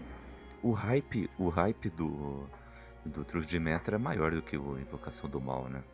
É, Pra quem não qualidade, sabe não qualidade conhece não. cinema, sim. É. Então, a qualidade é outra coisa. Caraca, Ah, não, cara. mas. Que Mas, depressão Nelson, que aquele filme me não. deu. Nelson, me diga aí qual é o resultado. Você já tem o resultado em mãos? Eu tenho que eu tive que criar um sistema de desempate aqui que foi tirado com base em porra nenhuma, mas eu tenho aqui um top 5 que tem seis filmes. Ok. Top 5 com 6 filmes. Exatamente. Beleza, eu vou É anotar tipo aqui. o Guia do pra Mochileiro das Galáxias, que é a trilogia de cinco livros. É assim, é verdade. Bom, eu tô anotando, eu vou anotar aqui pra colocar no, na descrição desse cast. Para, para o pessoal ter, um, ter aí um. ou também uma lista de indicações para, um, para o caso deles não terem visto esses filmes. Então vamos lá, Nelson. Quinto Certo. lugar, quem foi? Quinto lugar, empatado. os dois receberam a mesma, é, a mesma posição. Foram o meu segundo colocado, o segundo colocado do Kaique. E o- como critério de desempate é o número de votos. Então ficou empatado Guerra Civil e a Grande Aposta. Guerra, Guerra Civil e A Grande Aposta. Grande E a aposta. Grande Aposta. The Big Short. Beleza. Bacana. Quarto lugar. Quarto lugar, que foi o segundo colocado do, do Kaique e o quinto do Iago, ou vice-versa. É, o quinto do Kaique e o segundo do Iago. Foi Creed, Isso. Nascido para Lutar. Creed. Nascido para lutar. Beleza. Terceiro lugar. Terceiro lugar, o filme que ficou em terceiro pelo critério de desempates, porque ele recebeu dois votos, ficou com Rogue One. Aê, Rogue One. Pelo menos no pódio. Beleza. Vamos lá. Re- retrospectiva. Quinto lugar, Guerra Civil e A Grande Aposta. Quarto lugar, Creed. Terceiro lugar, Rogue One. E agora para os dois primeiros lugares. Ah, com os mesmos números de pontos de Rogue One, só que tendo recebido votos de todos os votantes, que é o que importa, chegou Star Trek Sem Fronteiras. Uh, Star Trek. Bacana. Viva- Viva Leonard Nimoy. E em primeiro lugar? Em primeiro lugar, é o filme do ano, filme do nosso coração, filme que vai ficar por aí para a posteridade, que as crianças lembrarão aí daqui a milênios, que vai ser o a ficção científica do, de 2010, dane-se Interestelar. Os Dez Temos Mandamentos. Não, brincadeira. Ai, Temos caramba. Esquadrão Suicida. Momento de incredulidade. Ai, caramba. Foi a chegada, certo? Isso. É um top 5 honesto, um top 5 que não tem filme ruim. Verdade. Você... Acredito que todo mundo tenha assistido todos os filmes, ah, tirando o Kaique, porque ele vacila. Foi mal. Talvez uma grande aposta, galera, seja o filme mais. ah, mais estranho da lista, mas recomendo a todo mundo que assista, que é um puta filme. Não, eu recomendo pra caramba. Grande Aposta é um ótimo filme. A gente Hum. falou de vários filmes, mas foi baseado no nosso gosto, tá? Se vocês tiverem outros filmes e tal, sem problemas. Aqui é só pra. Só porque é baseado no nosso gosto. Mas no nosso gosto, no que é importante pra cultura pop, sabe? A gente É, falou então. de Spotlight, que ganhou, ganhou um Oscar, a gente já falou de, dos filmes coreanos do Iago. É. E do, do cinema europeu também tava bom esse ano. É isso. Quem não Tá, precisa? Filmes, É. os filmes do cinema Bom. europeu que eu assisti não, não, não me chamaram a atenção. O francês, o francês que era horrível. Sério, depois me fala, assisti uns bons, depois te indico. Tranquilo. Beleza, esse é o nosso top, então, é o top do nosso podcast, do do nosso Multiverso em Cast. Então, quinto lugar, Guerra Civil e A Grande Aposta. Em quarto lugar, Creed, Nascido para Lutar. Em terceiro, Rogue One, Uma História Star Wars. Em segundo, Star Trek, a, a Nova Fronteira, né? Fronteira. Star Trek Sem Fronteiras. Sem Fronteiras, quer dizer, Sem Fronteiras. E em primeiro lugar, A Chegada, The Arrival. Beleza? É isso aí, galera. Essa, esse, essa foi nossa forma de fazer nossa res- retrospectiva do ano de 2016. E esperamos muito de 2017 também. E vamos fazer aqui o nosso cast também sobre, sobre os filmes, sobre grandes novidades que, que estamos vendo também em 2017. Então fique de olho que o nosso cast ainda em 2017 está forte. Então é isso aí, galera. Esperamos o feedback de vocês pelo site multiversonews.com. Também esperamos o, o feedback de vocês também no, no outro blog, no Bookstime Brasil blogspot.com.br. Também esperamos o feedback de vocês nas redes sociais do Multiverso News e também do Bookstime, Facebook e Twitter. No Multiverso News você também tem é, Tumblr, Pinterest, todos esses que você pode opinar também. Então, vocês têm muitos canais aí fora o e-mail e que vocês podem conversar conosco, é, criticar, xingar, sugerir, o que quiser. Xingar o Nelson que fala mal do. Nola. É, né? Lamentável, né? que coisa. ai, ai, beleza então, galera. Vamos ficar por aqui e nos vemos na próxima quinta. E é isso aí.